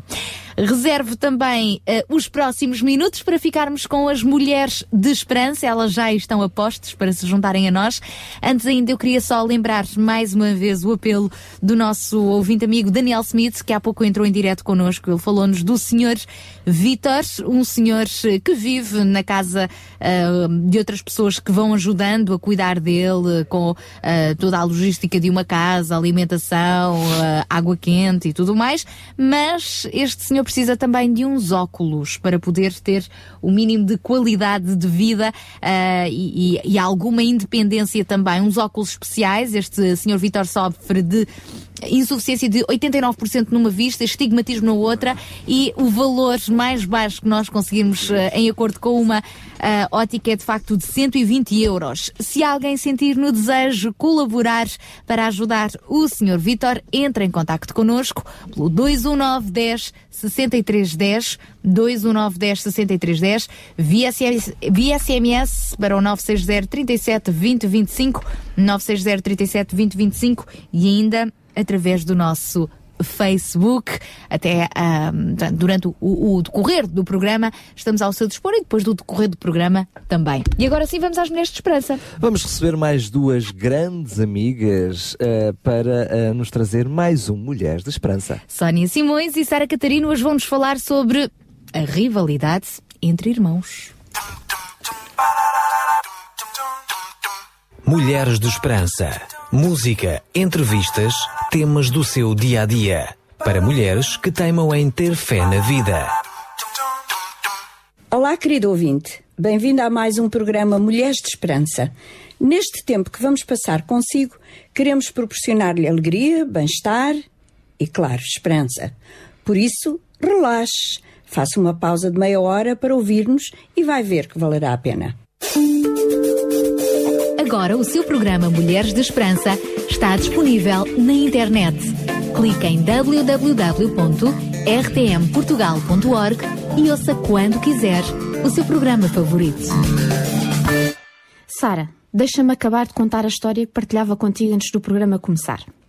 A minha irmã tinha o condão de tirar-me do sério. E aí, um dia fiquei tão irritada que lhe apertei o pescoço com toda a força. Não, não, tu não fizeste isso, eu não acredito. Fiz sim. Só quando ela deixou de rir é que me apercebi o que é que estava a fazer. Bom, já lá vão uns belos anos e nunca mais me esqueci deste episódio horroroso do meu passado. Quando a minha mãe ouviu a gritaria e viu o que estava a passar-se, nem queiras saber e imaginar. Essas guerras entre irmãos é uma coisa tão comum, tão real e, às vezes, perigosa até. Hoje nós vamos falar sobre este tema no nosso programa Mulheres de Esperança. Fica aí com esta música que nós voltamos logo a seguir. Tem paz, há um que sara, sem fim é o seu amor, sua graça jamais se esgota, seu braço para o fraco força é. Sim, eu vou crer. Sim, eu vou crer. Levanto as mãos e volto a crer. És meu refúgio, minha força és. Abro meu coração e sim eu recordo, tu és Deus fiel para sempre.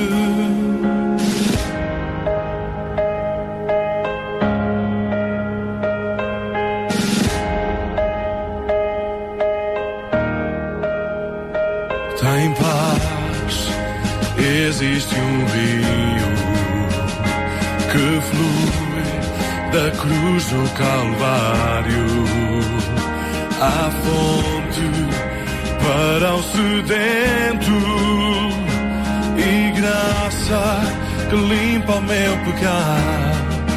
Sim, eu vou crer. Sim, eu vou crer. Levanto as crer. És meu refúgio, minha força és. Abro o meu coração e sim, eu recordo. Tu és Deus fiel para sempre.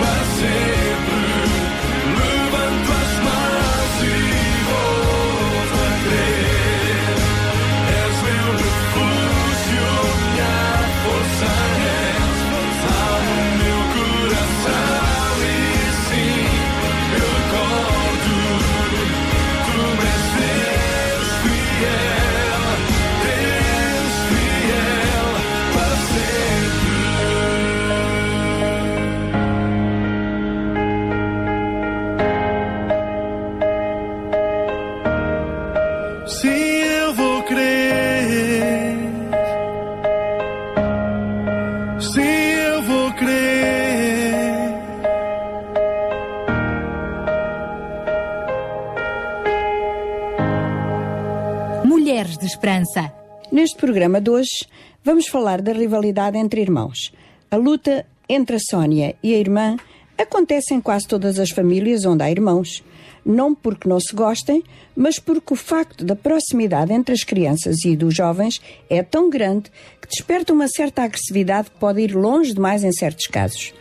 Puxar os cabelos, atirar objetos, esconder outros, pregar partidas desagradáveis, são algumas das manifestações desta animosidade. Ó Sara, mas deixa-me esclarecer aqui uma coisa. É que hoje eu e a minha irmã somos as melhores amigas. Ainda temos cada uma o nosso feitio especial e gostos diferentes e nem sempre concordamos uma com a outra, mas amamos-nos profundamente e nem podíamos pensar em ficar uma sem a outra. As mães que nos escutam não podem ficar desesperadas e a pensar que essa luta nunca vai terminar. Mas cuidado, se não houver alguma correção, essa rivalidade pode continuar vida fora. Porque o conflito entre irmãos não é de todo invulgar, mas pode ser usado como um instrumento de aprendizagem. As crianças têm que aprender como lidar com o desacordo, já que todos nós temos maneiras diferentes de ver e abordar os problemas e as circunstâncias da nossa vida. Por isso é tão importante que aprendam a dar valor às opiniões e aos pertences dos outros. Deixe-me dar um exemplo. Talvez o seu filho mais velho uh, tenha uns CDs que lhe foram dados como prendas.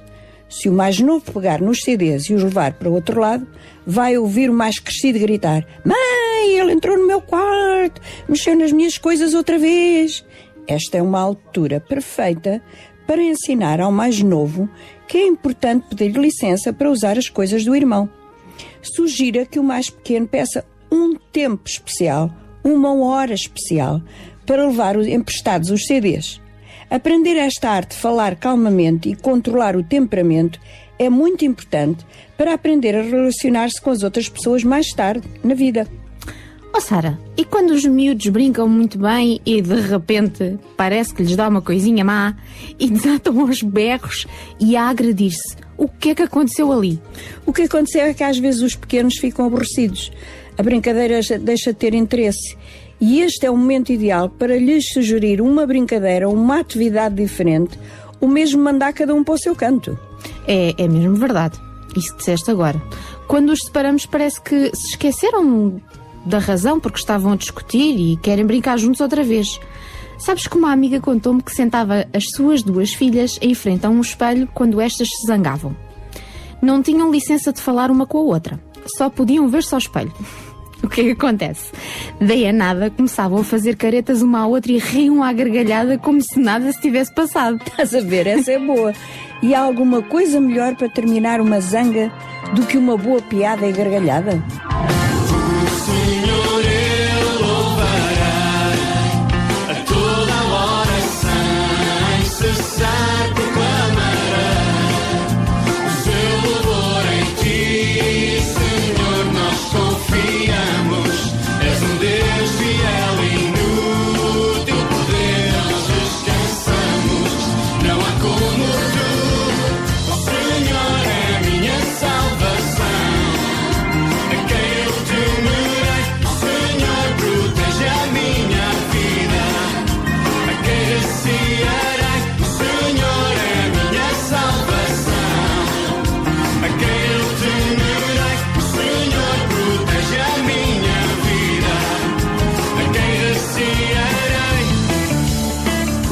Programa Mulheres de Esperança, estamos hoje a falar da rivalidade entre irmãos.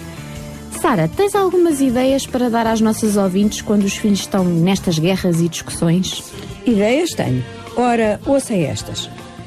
Ajude o seu filho a resolver os seus problemas, não o faça por ele. Tente não se envolver na discussão das crianças, mesmo com o risco de confronto físico.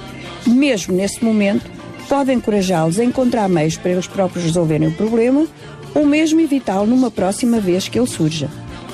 Se discutem sobre o mesmo assunto frequentemente, por exemplo, a televisão ou jogos de vídeo, tente fazer uma escala com horas e dias da semana em que cada um possa usar o mesmo artigo sem discussão.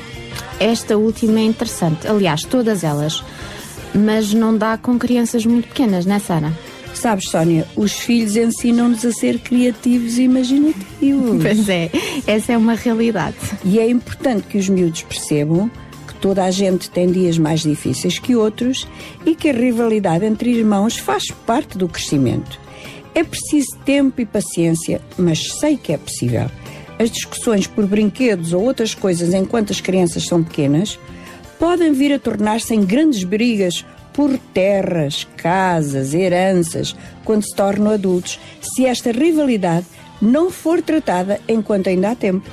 E lembre-se sempre da nossa máxima. Quando temos falta de sabedoria, quando não sabemos como fazer, podemos pedir a ajuda de Deus. Ele sempre nos ouve e está disponível para ajudar-nos.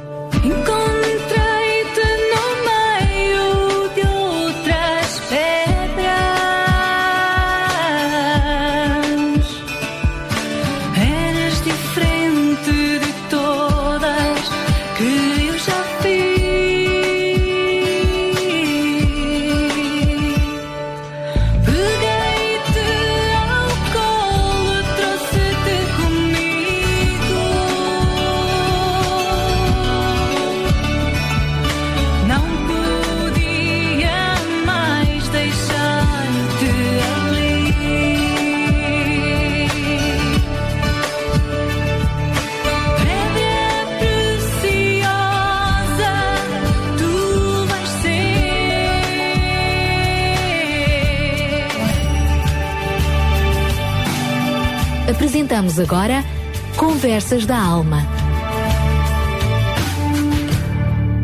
Mãe, ele bateu-me. Mas foi ela que começou. Ele está outra vez no meu quarto a mexer nas minhas coisas outra vez. Soam familiares estas expressões. O som de crianças a discutir é o suficiente para lhe pôr os cabelos em pé. Como é que duas pessoas que são do mesmo sangue, que saíram da mesma mãe, que até gostam muito uma da outra, no entanto tratam-se tão mal?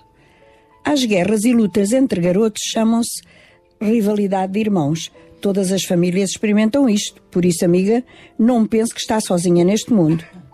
Hoje quero falar-lhe um pouco mais desta rivalidade e do modo como podemos evitar ou apaziguar estas situações. Acho muito importante lembrar que o ouvinte é um modelo para o seu filho. As crianças veem como os pais reagem e encontram soluções para os desacordos e problemas diários. Se respondem de modo respeitoso, não agressivo, as crianças vão aprender a seguir esse exemplo. É bom ter uma regra familiar que determine que a agressão física, o bater, chamar nomes é inaceitável quando se está a tentar resolver uma discussão. Não faz bem à família quando essas discussões são constantes e parecem não ter solução. A Bíblia fala muito da relação entre umas pessoas a quem chamou os filhos de Israel. Trata-se da família de um homem chamado Jacó, cujo nome mais tarde foi mudado para Israel, e dos seus doze filhos e uma filha. Israel tinha um filho de quem gostava muito, até o favorecia acima dos seus irmãos. O rapaz chamava-se José, e esse favoritismo do pai trouxe alguma inveja e ciúme aos outros irmãos, como deve calcular. A diferença era tal que Israel fez uma túnica especial para José, uma peça de roupa colorida e ricamente ornamentada. Nenhum dos outros irmãos tinha uma túnica destas, daí a inveja dos irmãos aumentar. Não sei, amigas, se essa prenda fez José ficar orgulhoso, superior. Afinal, ele era um dos mais novos e naquele tempo era o mais velho que supostamente deveria receber as honras da família. José estava feliz com aquela aquisição e resolveu ainda partilhar com os irmãos um sonho que tinha tido. Um sonho bem complicado, pois nele via-se a governar os seus irmãos e estes curvando-se diante dele. Claro que ao contar isto, os irmãos ficaram ainda mais furiosos. Daí uns dias, partilhou com eles um outro sonho, este onde ele via a lua, o sol e onze estrelas a curvarem-se diante dele. A inveja e a raiva dos irmãos cresceu, mas Israel nada fez para abrandá-las. Um dia os irmãos estavam no campo cuidando dos rebanhos e viram ao longe José aproximar-se. Conheciam a célebre túnica de várias cores, era inconfundível. Um dos irmãos sugeriu que matassem José. Quando José se aproximou, agarraram-no, atiraram-no para um poço que, embora sem água, era um lugar onde ele bem podia morrer. Mas, entretanto, viram uma caravana de mercadores que passava e negociaram com eles vendendo José. Mas antes, pegaram na célebre túnica colorida, sujaram-no com sangue de um animal que mataram e levaram a peça de roupa ao pai, que se convenceu que o rapaz tinha sido despedaçado por uma fera do campo. Amigas, é perigoso quando os nossos filhos lutam por ciúme ou inveja. Israel nada fez para impedir que aquele clima se dissipasse na sua família, mas deixou que a relação dos seus filhos chegasse a um ponto insustentável. Tal como uma planta com grandes raízes que entra na terra, a inveja tinha se tornado uma enorme raiz de ódio na vida dos irmãos de José. O desejo de Deus é que nos amemos uns aos outros, que as nossas famílias tenham cuidado uns com os outros. Ser parte de uma família é algo tão especial. Irmãos e irmãs serão irmãos e irmãs toda a vida. Temos que aprender a amá-los e a cuidar de cada um, enquanto crescemos e experimentamos a vida juntos. Temos que saber perdoá-los mesmo quando fazem ou dizem algo que nos magoa. O perdão é essencial nas famílias. Na nossa história de hoje, o tal rapaz José foi levado para o Egito e vendido como escravo. Mas lá, Deus favoreceu o jovem José ao chegar ao ponto de vir a ter uma posição de grande poder e autoridade. E depois de algum tempo, houve uma grande fome na terra e Deus deu a José a sabedoria para armazenar grandes quantidades de comida, de cereal, durante o tempo em que havia fartura. Assim, as pessoas viajavam de longas distâncias para o Egito para comprar cereal, que não havia mais lugar nenhum. Um dia chegaram também os irmãos de José para comprar alimento. Não sabiam que o líder daquela terra era o seu irmão José. Até achavam que ele já tinha morrido. Quando José viu os irmãos, em vez de os odiar e castigar, encheu-se de compaixão e perdão. E finalmente, depois de alguns episódios interessantes, José mostrou-se aos seus irmãos. Como eles ficaram assustados, mas José amou-os e perdoou-os, dando-lhes o cereal que precisavam e assim a família se reuniu outra vez. Amigos, não acham que este pai da história poderia ter ensinado aos seus filhos de uma maneira diferente? Ou que Israel poderia ter demonstrado mais amor aos outros filhos, de maneira que a rivalidade e inveja fosse dissipada? Deus criou cada filho diferente e cada um merece amor e cuidado. Pai, mãe que nos escuta, pense em cada um dos seus filhos. Ora a Deus para ter este tipo de olhos. Encontre em cada um algo especial e louve-os, elogie-os por isso.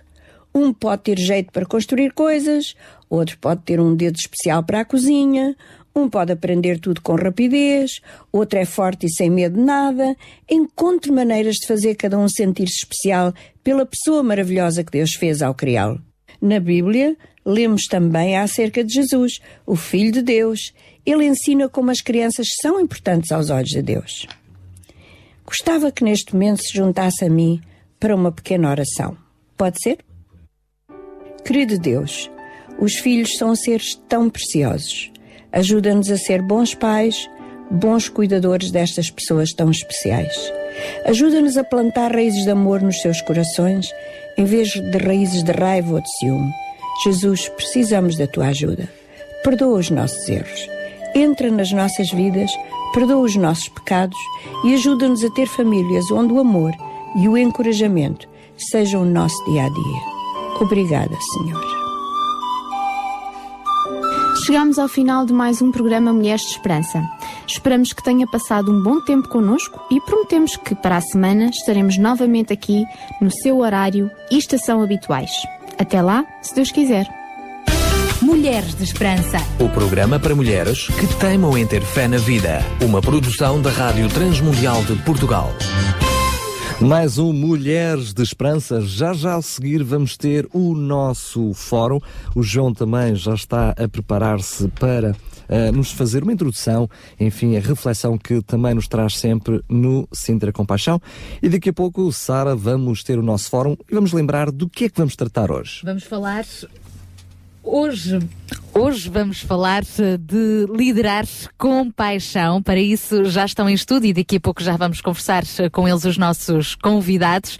Uh, para pensarmos um pouco como é que podemos ser uma influência ativa, proativa na vida das outras pessoas, preocupar-nos com elas e fazer algo também para marcar a diferença. Liderar nos vários contextos eclesiásticos, políticos, sociais. Liderar com paixão é o nosso lema para formarmos também uma geração com paixão. Por isso, junte-se a nós até às 11. Continuamos aqui com o nosso Sintra Compaixão em grande. É mesmo, mesmo já a seguir.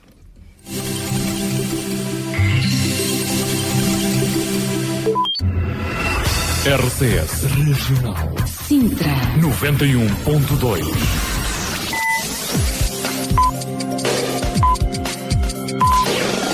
São 10 horas. Bom dia. RCS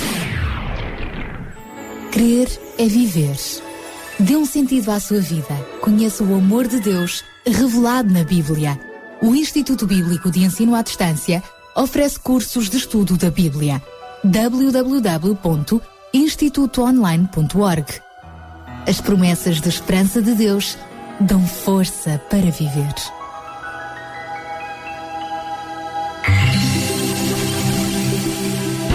Sabia que em Sintra, cerca de 10 mil alunos do primeiro ciclo e pré-escolar são carenciados e que duas famílias por dia vêm as suas casas penhoradas? Todos os dias há alguém a precisar de ajuda e você pode ser a solução. Sintra Compaixão, o programa da RCS que abre portas à solidariedade. Sexta-feira, das 8 às 11 da manhã. Sintra Compaixão, Contamos consigo. Entramos nesta última hora do uh, fórum do Sintra Compaixão e agora vamos ouvir o João que uh, nos vai trazer uma pequena reflexão. Sim, uma pequena reflexão muito rápida uh, ainda sobre este conceito de compaixão e, e todos nós identificando-nos como cristãos, o nosso modelo de compaixão no fundo acaba por ser o nosso Senhor. Jesus, não é? E há aqui uma pequena, uma pequena experiência, uma pequena, uma pequena história que, que a própria Bíblia uh, conta uh, que desperta em nós aqui uh, não só este, este conceito de compaixão, como também quem acaba por ter que o levar. se são líderes e o que é que é, na realidade, um ser um líder nesta, nesta, nesta história, nesta passagem, nesta passagem bíblica. Então, gostava só de ler esta pequena, este, este pequeno uh, texto uh, tirado da, da Bíblia e, no fundo, uh, terminar com umas pequenas frases que o próprio Senhor Jesus acabou por proferir e que nos retrata e define claramente o que é ser um líder com paixão. Então, isto foram poucos dias antes de uh, dele ser preso em Jerusalém, eles estavam a subir pe pelo, uh, pelos montes em direção a Jerusalém e o texto diz que o Filho do Homem seria entregue aos príncipes, sacerdotes escribas e condená-lo à morte e o entregarão aos gentios para que, eles, para que deles escarneçam e o açoitem e crucifiquem e ao terceiro dia ressuscitará. E isto é engraçado porque é a terceira vez que Jesus diz aos seus discípulos que ele ia ser morto. E, e na sequência desta informação, não sei se algum de nós já teve esta experiência de alguém dizer, olha, vou morrer. Qual é a nossa postura, não é? Quando alguém nos diz, eu vou morrer. Pois a, a postura aqui da mãe dos filhos de Zebedeu com os seus filhos, adorando e, fazendo um pedido. Fizeram um pedido. E ele diz-lhe, o que queres? Jesus responde, que, é que, o que queres? Ele respondeu, diz que estes meus dois filhos se assentem um à tua direita e outro à tua esquerda no teu reino. Que conceito engraçado. Uh, para... Estava a pedir pouco. Pois, estava, estava a pedir, pouco, pouco tá, não é? Tá. Jesus dizendo, eu vou morrer e a mãe destes dois meninos diz, olha, lembra-te quando lá estiver lá, lá em cima, não sei bem onde é que é, pá, o teu lugar à tua direita, o teu lugar à tua esquerda é para, meu, para os meus filhos, está bem? Portanto, é uma postura aqui muito, muito engraçada. Uh, e Jesus, porém, respondendo, disse: Não sabeis o que pedis. Podeis vós beber o cálice que eu hei de beber e ser batizado com o batismo com que sou batizado? E disseram-lhes eles: Podemos. E diz-lhes eles: Na verdade, bebereis o meu cálice e sereis batizados com o batismo com que eu sou batizado. Mas o assentar-se à minha direita ou à minha esquerda não me pertence, dá-lo, mas é para aqueles para quem meu Pai o, o tem preparado. E quando os dez ouviram, portanto, os outros discípulos, aperceberam-se que aqueles dois fulanos estavam aqui a quererem o seu lugar à direita e o seu lugar à esquerda, a Bíblia diz que uh, o, quando os dez uh, ouviram isto, indignaram-se contra os dois irmãos. Então Jesus, vendo ali o rebuliçozinho, bem, está aqui uma revoluçãozinha, convida-os outra vez a estarem mais perto, chamando-os juntos de si, e disse: Bem sabeis, e aqui está o texto que eu gostaria aqui de destacar: Bem sabeis que pelos príncipes dos gentios, portanto do povo, são estes dominados e que os grandes exercem autoridade sobre eles. No entanto, não será assim entre vós, mas todo aquele que quiser entre vós fazer-se grande, seja vosso serviçal. E qualquer que entre vós quiser ser o primeiro, seja vosso servo. Bem como o Filho do Homem não veio para ser servido, mas para servir e dar a sua vida em resgate de muitos. Aqui está a essência da liderança com paixão. Nós podemos ser muito boas pessoas e isso não, não nos tira esse mérito, mas essa bondade não é algo que vem naturalmente de nós, é algo que vem de Deus. Temos um exemplo, esse exemplo é Jesus, e quando nós muitas vezes pensamos em querer ser líder e achamos que ser boa pessoa, uh, sendo boa pessoa, consegue ser-se líder, na realidade uh, ser-se boa pessoa deve fazer parte do estilo de vida da pessoa e não uma condição para se tornar líder. Muitas vezes achamos que sendo um servozinho bom e toda a gente vai dizer uau, que bom, ele é uma boa pessoa, faz bem a toda a gente, esta pessoa merece ser líder. Não é uma condição para a liderança ser servo, é um estilo, um estilo de vida.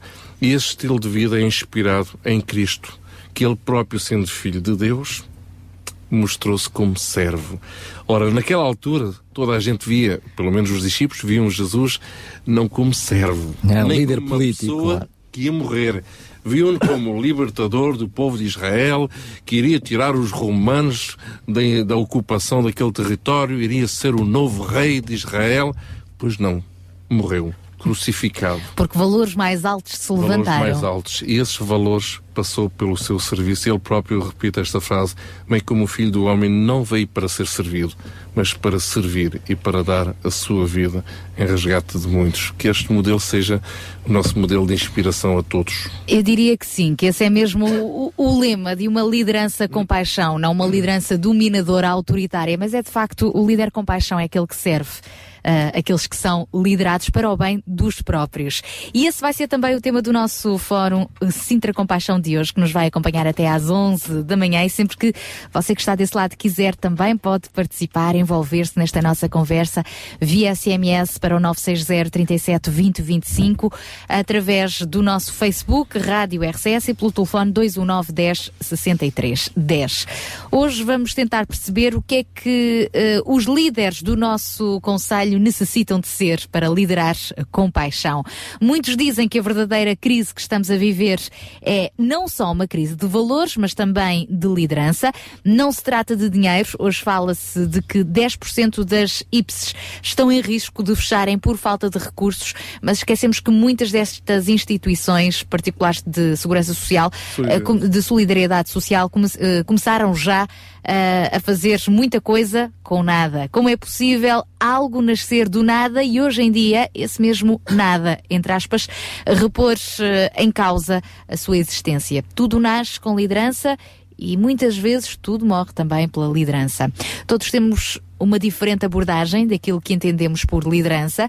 Na realidade, este termo talvez tenha sido muito eh, mais usado no meio empresarial, no meio político, desportivo e não tanto no nosso dia a dia, na vida dos mais comuns dos mortais. Contudo, todos acabamos por assumir algum papel de liderança, nem que seja sobre a nossa própria vida ou sobre a vida da nossa família, como pais, eh, como hum, esposos e por aí fora.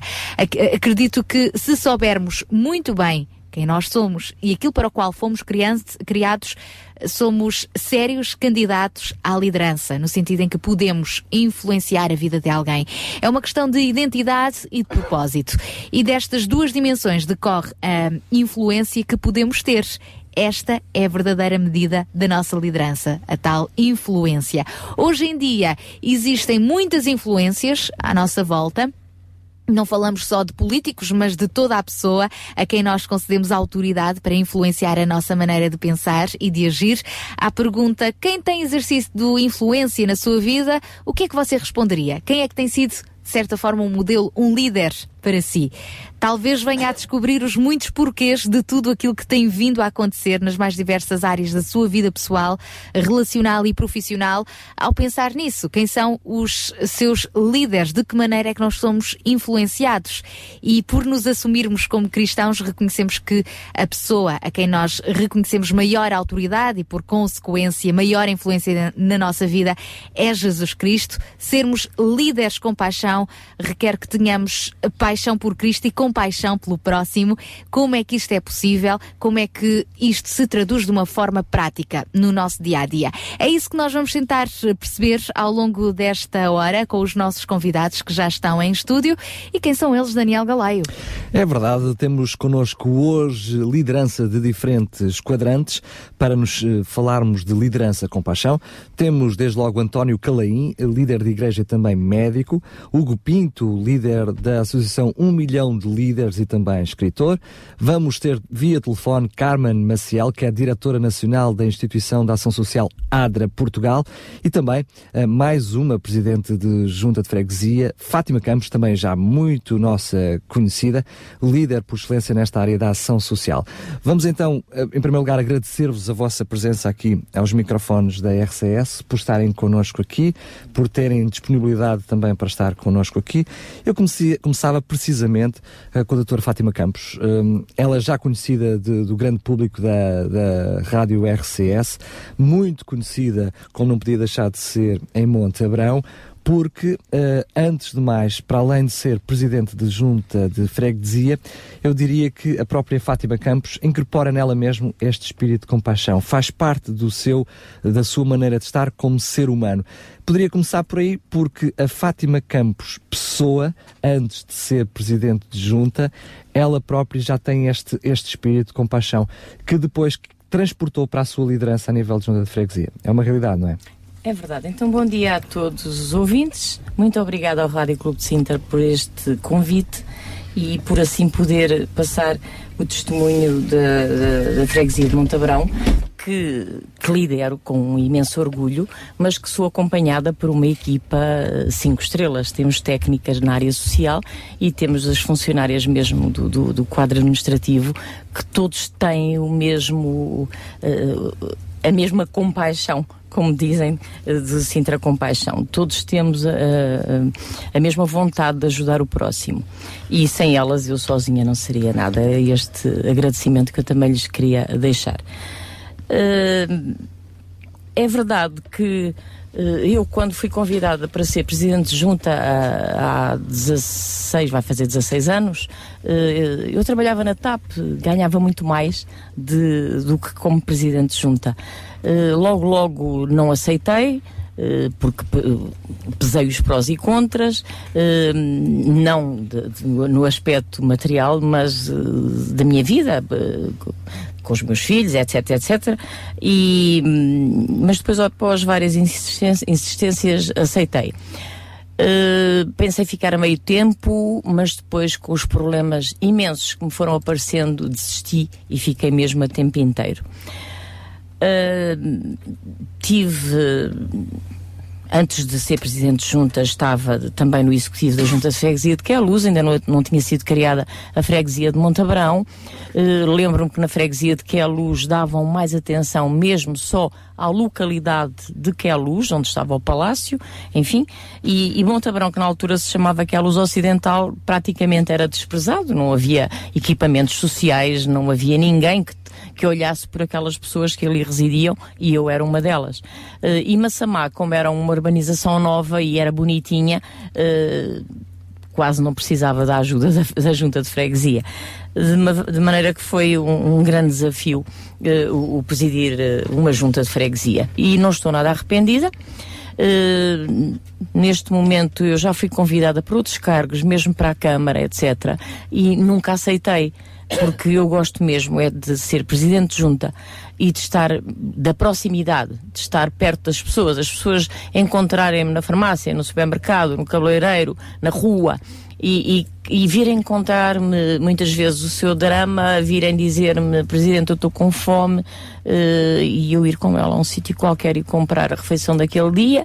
Eh, isto, isto é que que me sabe bem. Eu jamais gostaria de estar sentada a um, num gabinete e andar de Mercedes com, com, com um turista. Gosto de ser eu própria a, a lidar com esta proximidade. Tem sido não só uma realidade, aliás, em anos e anos de presidência de junta, tem repetido isso ao longo dos anos, mandato após mandato, tem referido sempre isso e é-lhe reconhecido essa, essa realidade. No entanto, essa proximidade que é efetiva e que também lhe é reconhecido eh, por todas as pessoas que vivem à sua volta, eh, muitas, o chamado o povo, aquele povo mesmo mais necessitado, tem, necessitado tem encontrado diretamente na Presidente de Junta e na própria Junta a solução, conversam, tratam-se por tu. Nós, como rádio, assistimos isso mesmo nos diretos que fizemos ao longo destes anos em Monte de Abrão.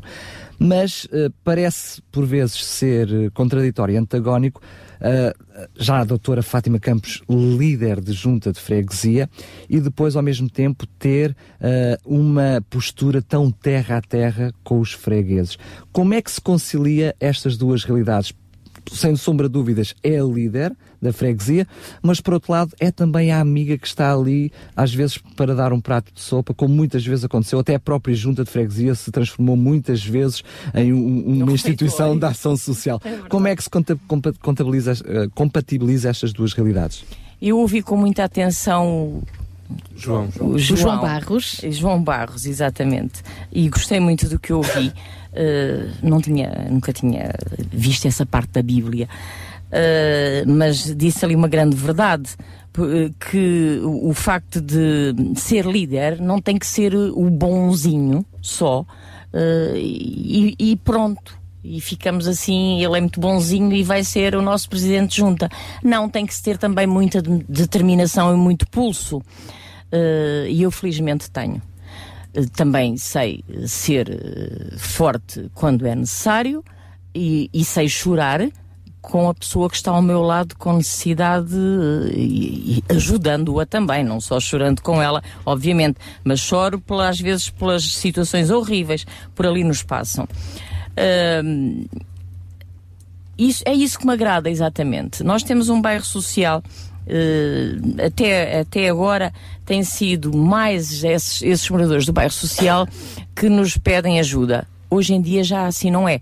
Mesmo as pessoas que moram naqueles edifícios onde nós moramos e que o casal fica desempregado, ou o marido, ou a mulher, ou ambos, eh, que tiram os filhos dos colégios particulares onde andavam, que começam a não pagar a sua casa e o seu carro e a endividar-se.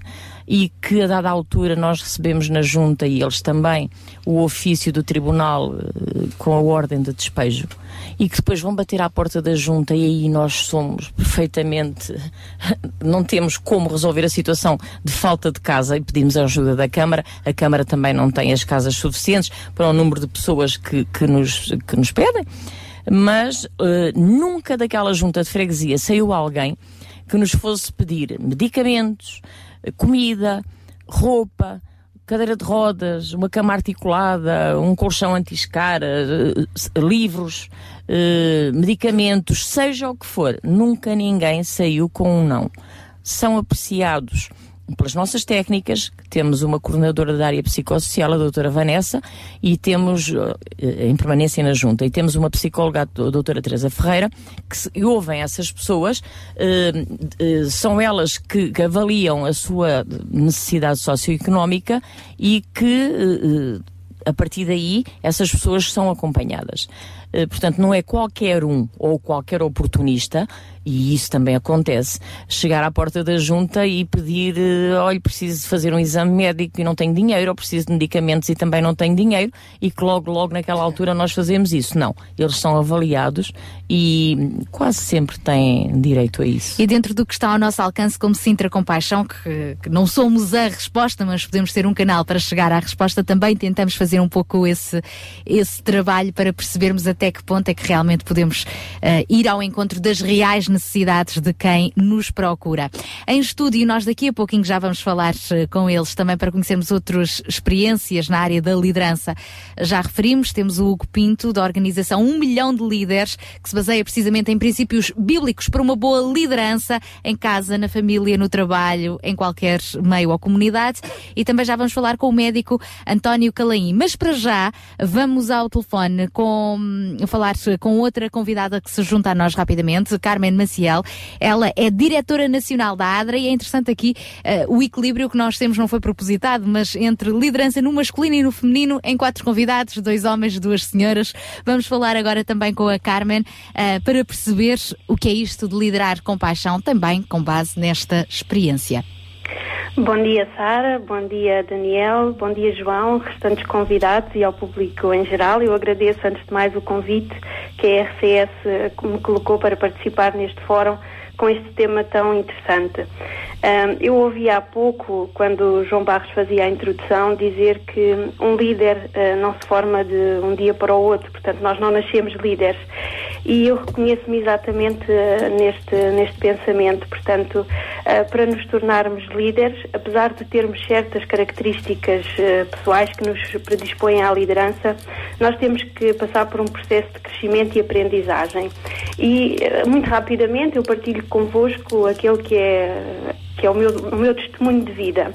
Uh, este espírito de, de, compaixão e de liderança, de me mover pelos outros, cresceu em mim de forma mais ou menos espontânea uh, e começou a ser cultivado desde pequena porque hum, vi em casa o exemplo da minha mãe uma, uma mulher piedosa que sempre se interessou pela necessidade dos vizinhos e dos amigos e sempre repartiu daquilo que tinha. E, portanto, o seu exemplo foi para mim crucial. Ver a alegria que ela tinha em, em partilhar uh, do que tinha com aqueles que mais necessitavam foi algo que, que me tocou desde pequena. E depois uh, tive o privilégio de crescer no seio da, da Igreja Adventista do Sétimo Dia, uma comunidade religiosa que, sentindo a responsabilidade de dar continuidade aos exemplos práticos, amorosos e misericordiosos de Jesus, eh, também se dá aos que mais necessitam. E, ainda jovem, no, no, serviço da Igreja, tive a possibilidade de ser integrada em equipas de apoio social que visitam famílias carenciadas,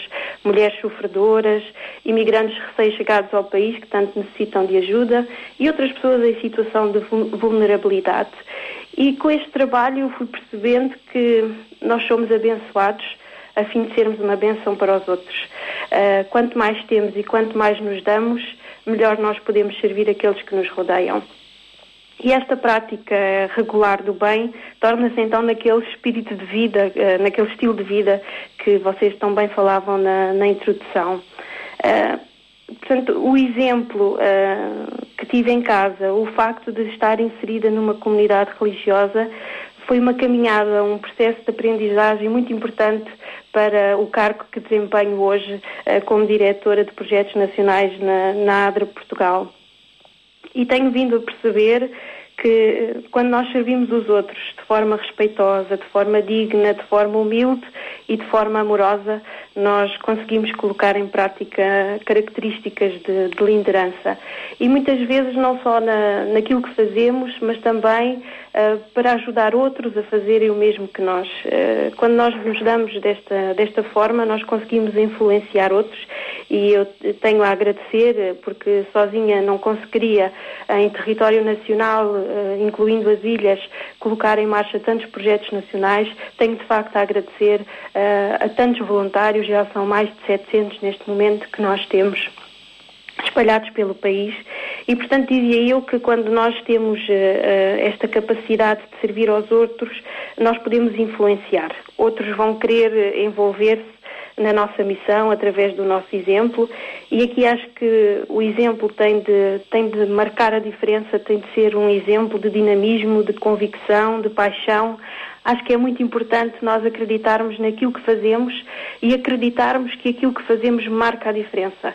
E quando nós acreditamos que aquilo que fazemos é positivo e que marca a diferença, outras pessoas vão querer fazer uh, como nós. Portanto, isso vai influenciar outros e vai fazer com que mais pessoas se envolvam neste, neste processo uh, de, de gerar bondade.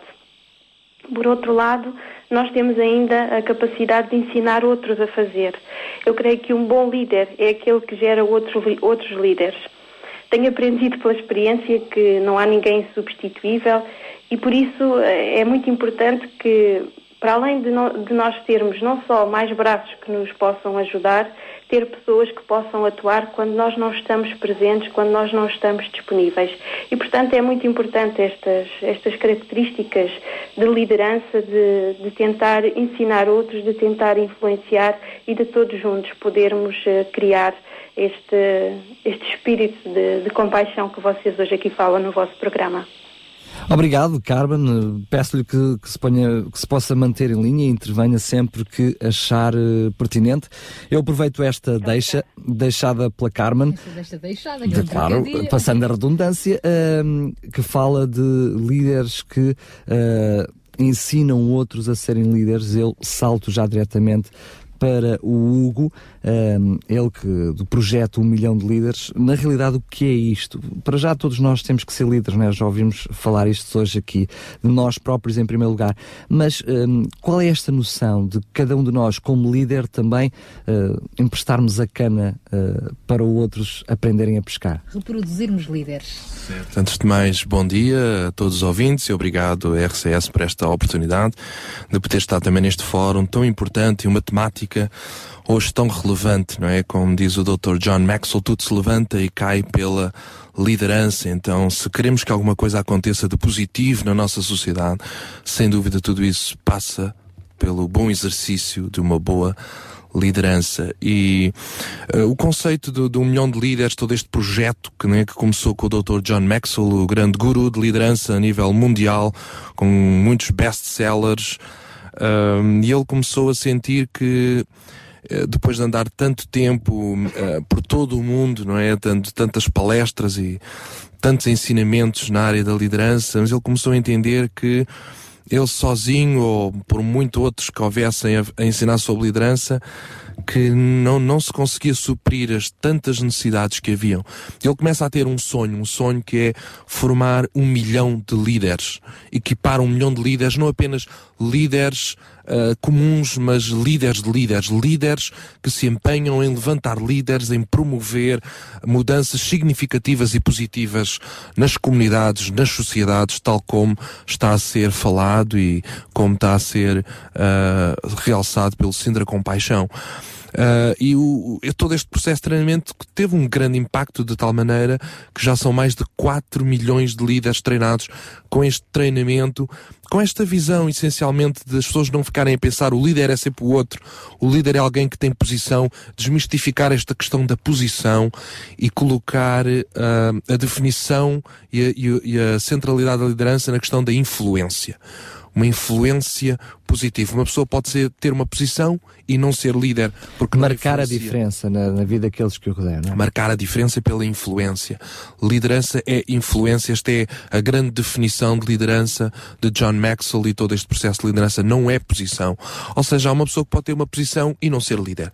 Há uma pessoa que pode não ter posição e ser líder. Já falámos do exemplo de Jesus. Jesus não tinha nenhuma posição na sociedade. No entanto, ele liderava, ele influenciava as pessoas. Ele trazia esperança às pessoas. As pessoas seguiam-no porque havia toda esta, esta química de liderança, esta conexão, esta forma de se ligar às pessoas, de influenciar pessoas, que passa pela paixão, passa pelo amor, passa pela humildade, passa pela preocupação com, com as pessoas e então trazer todo este conceito de, de liderança saudável, liderança pelo serviço, liderança potenciada. Isto não é minimizar a liderança, não, isto é potenciar a liderança. As pessoas entenderem isto. Isto potencia a liderança. Porque quanto mais um líder se preocupa com os outros, mais esses outros estão prontos a dar a vida por ele.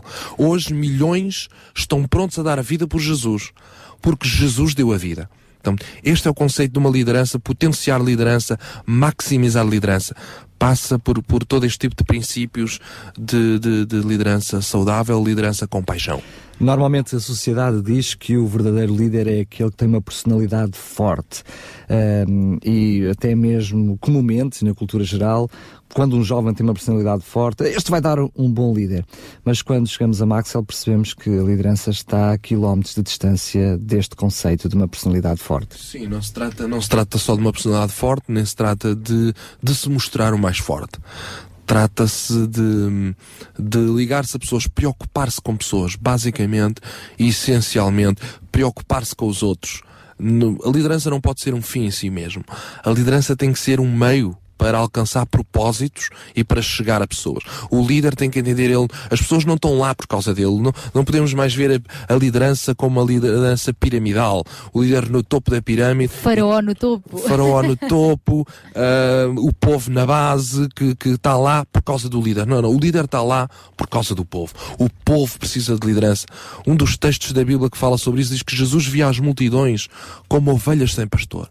Pessoas sem esperança, sem direção, sem sentido, sem significado. Isto impulsionava Jesus para assumir liderança, para ensinar as pessoas, para ajudar pessoas, para mostrar-lhes como viver, como serem felizes, como poderem dar a volta na vida, como poderem viver melhor, como poderem comunicar com Deus, uh, experimentar Deus e tantas outras áreas da vida. Jesus ministrava em todas as áreas da vida. Então, ele era movido por íntima compaixão, como diz, ao ver as pessoas que viviam uma vida medíocre, uma vida sem significado, uma vida infeliz. Isto movia Jesus. Portanto, e, e é isto que move o líder com uma missão. Já, vimos, já ouvimos a, a doutora Fátima Campos também e gostei muito de ouvi-la. E sem dúvida sentirmos que há uma missão, que não somos nós mesmos. Uh, há uma, as pessoas precisam de ajuda, precisam de liderança, precisam ser levadas para algum lugar. E isso move o líder. Eu quero ajudar pessoas, eu quero levantar pessoas. E quando o líder é movido por isto, sem dúvida, ele reafirma a liderança e as pessoas estão prontas a segui-lo. Porque as pessoas querem confiar em alguém que seja confiável. Nós temos aqui também connosco António Calaim, é médico, líder também de uma comunidade cristã e já há uns bons anitos que está aqui no Conselho de Sintra, não é verdade? Já lá vão quantos anos? Uh, eu nasci no Conselho de Sintra. Portanto, não lhe vou perguntar a idade. ainda, ainda estou nos 50, mas este Portanto, já vou fazer sempre. É sintrense mesmo de coração, quase a caminho criado. dos 60 anos. Muito bem.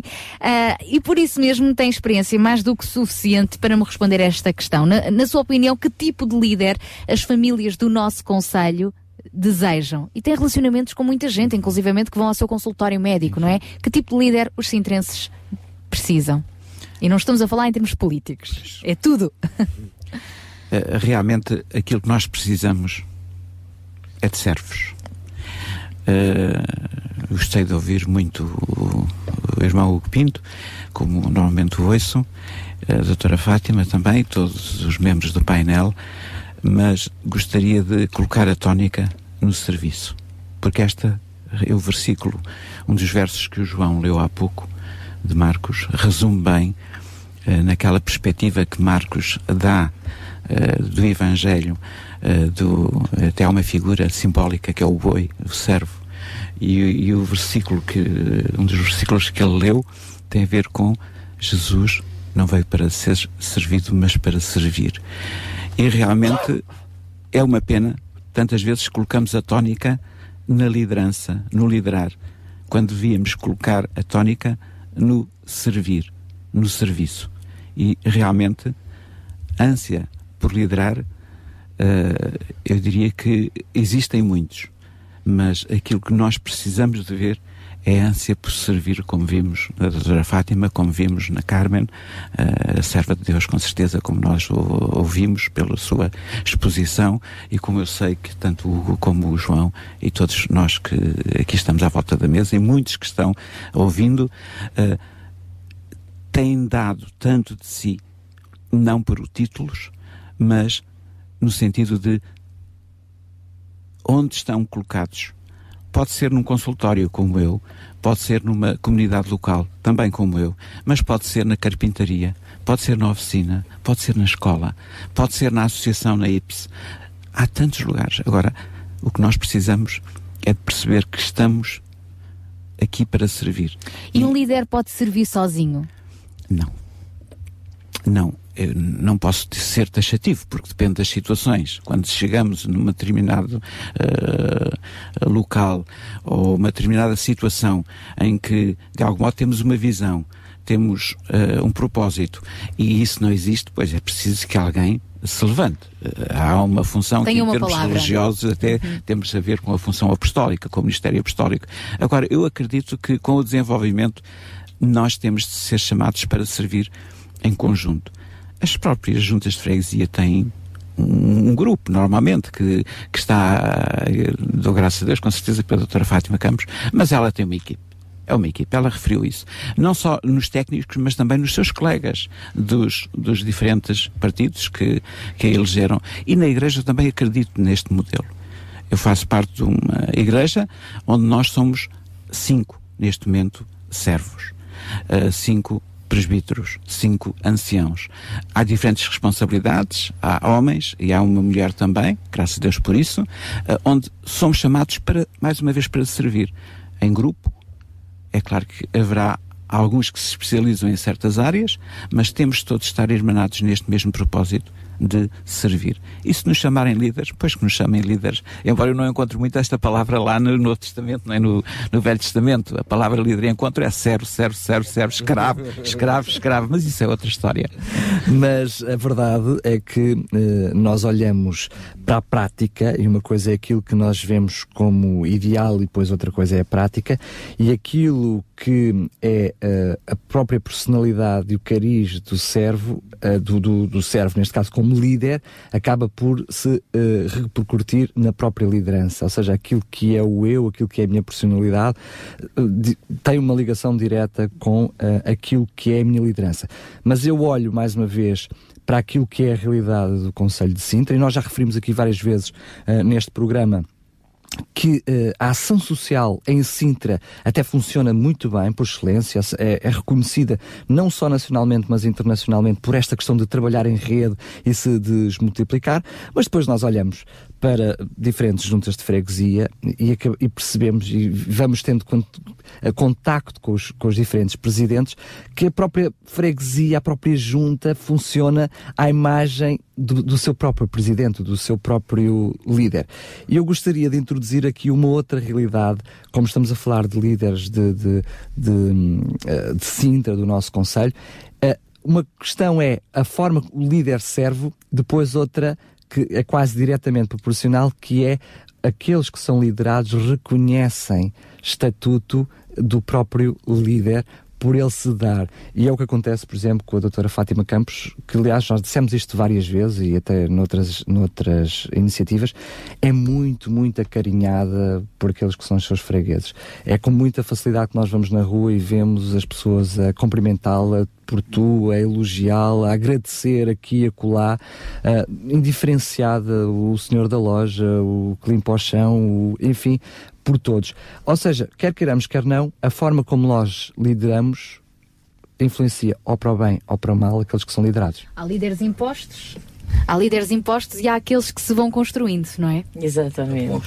Exatamente. E há um bocadinho quando o Daniel dizia também que as freguesias funcionam conforme o seu presidente.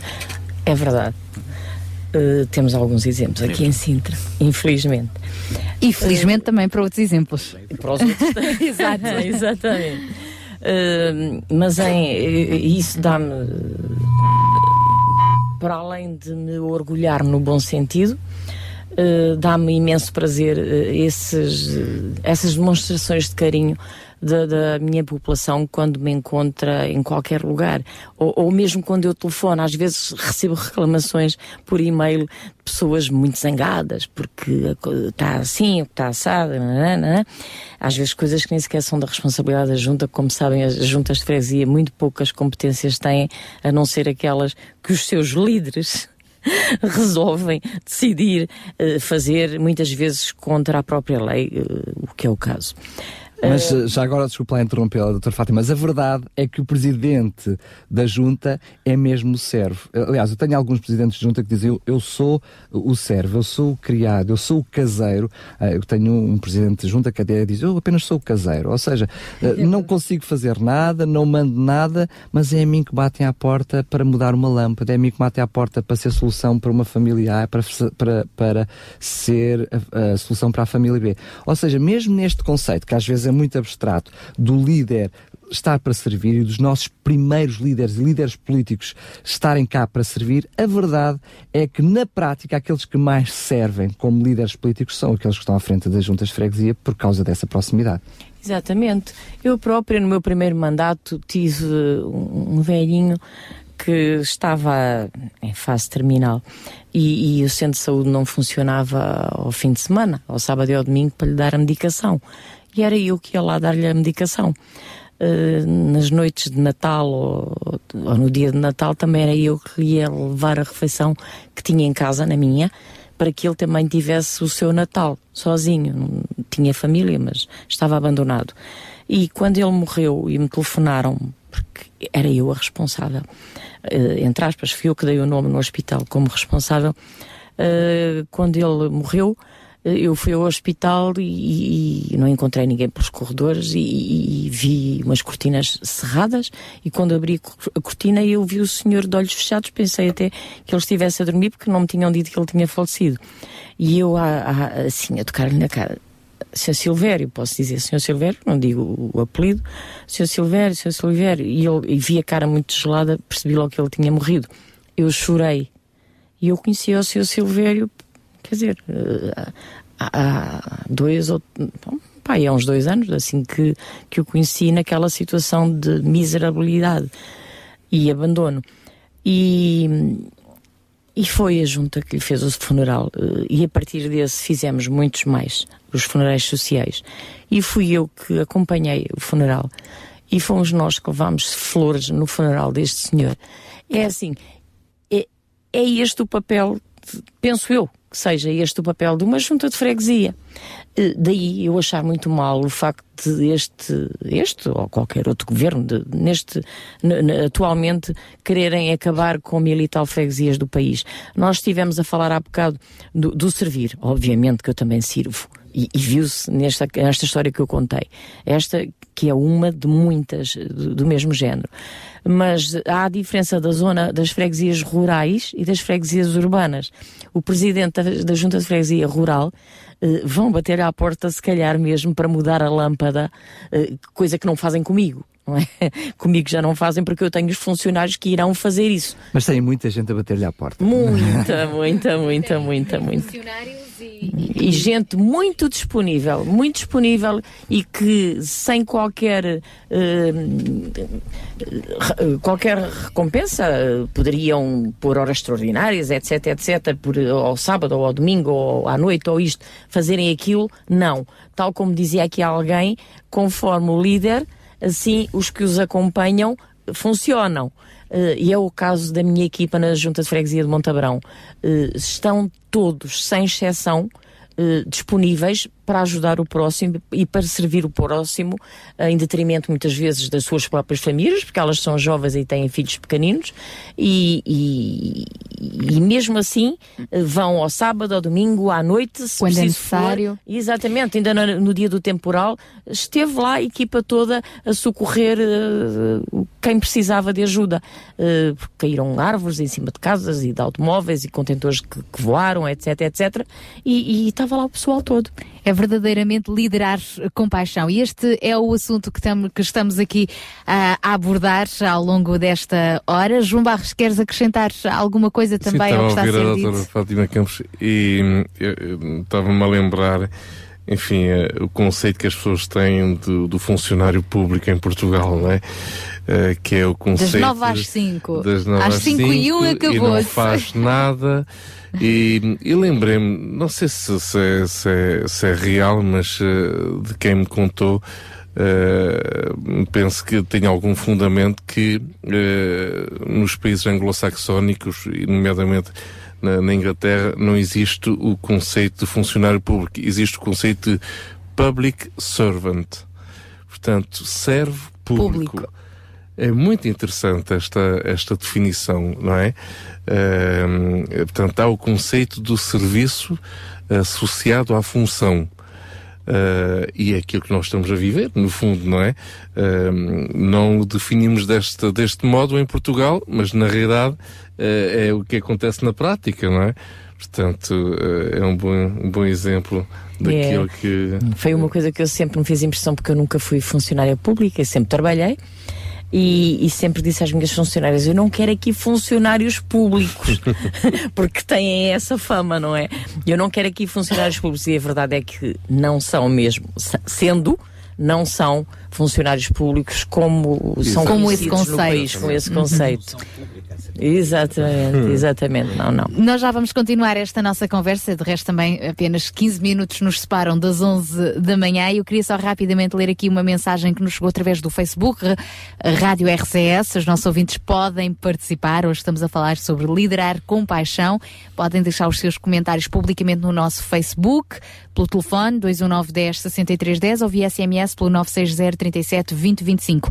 Pelo Facebook temos aqui uma mensagem do Daniel Smith, eh, eu vou encurtar a mensagem que diz: Os bons líderes reconhecem os seus limites, servem uns aos outros e devem dar o exemplo de ser bons trabalhadores. E ele deixa aqui entre várias citações uma na Bíblia em Eclesiastes, capítulo 9, versículo 10, que diz: Tudo quanto te vier à mão para fazer, faze-o conforme as tuas forças, porque no céu, para onde tu vais, não há obra, nem projeto, nem conhecimento, nem sabedoria alguma. Portanto, é aqui na Terra que temos realmente de cuidar eh, uns dos outros e os líderes devem então seguir também este lema. Obrigada a este nosso ouvinte Daniel Smith e temos entretanto também uma mensagem eh, no telemóvel. Queres ler, Daniel Galaio? Uh, Sim, vou passar a ler. Esta é uma mensagem que é uh, para a doutora Fátima Campos, que diz: grande mulher e boa líder de bom coração e sempre atenta. Um abraço e que Deus abençoe a todos vocês. Beijinhos e vem assinado com MA. Portanto, uma mensagem diretamente para si, doutora Muito Fátima. Campos. obrigada. São essas mensagens que me dão força É. para continuar sempre, sempre, sempre. Estou no meu quarto mandato como presidente, quinto como autarca, cada mandato tem quatro anos. E são esse tipo de, mensagens e de mails e de cartas que eu recebo, e mesmo pessoalmente, quando me encontram, as pessoas me transmitem que me dão, que me alimentam e que me dão força para continuar, porque também há os momentos menos bons, como é óbvio. não é? A importância então também de- da valorização verbal e palavras de reconhecimento, ah, não só para com os nossos líderes, mas dos líderes para com os seus liderados. Enfim, muita coisa que há para falar e nós vamos continuar a desenvolver este assunto. Já estamos a 14 minutos das 11 da manhã e agora ficamos com mais música aqui na- no seu programa Sintra com Paixão.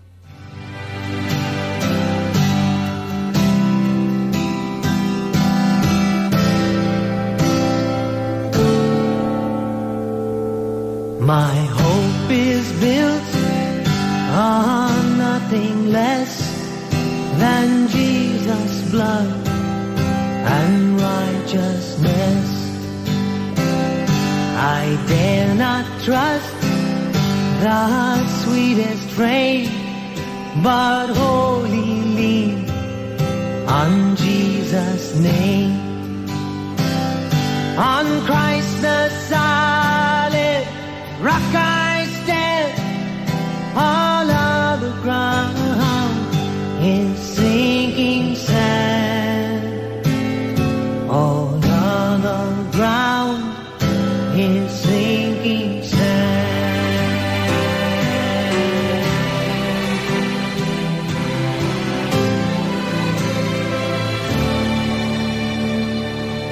When darkness hides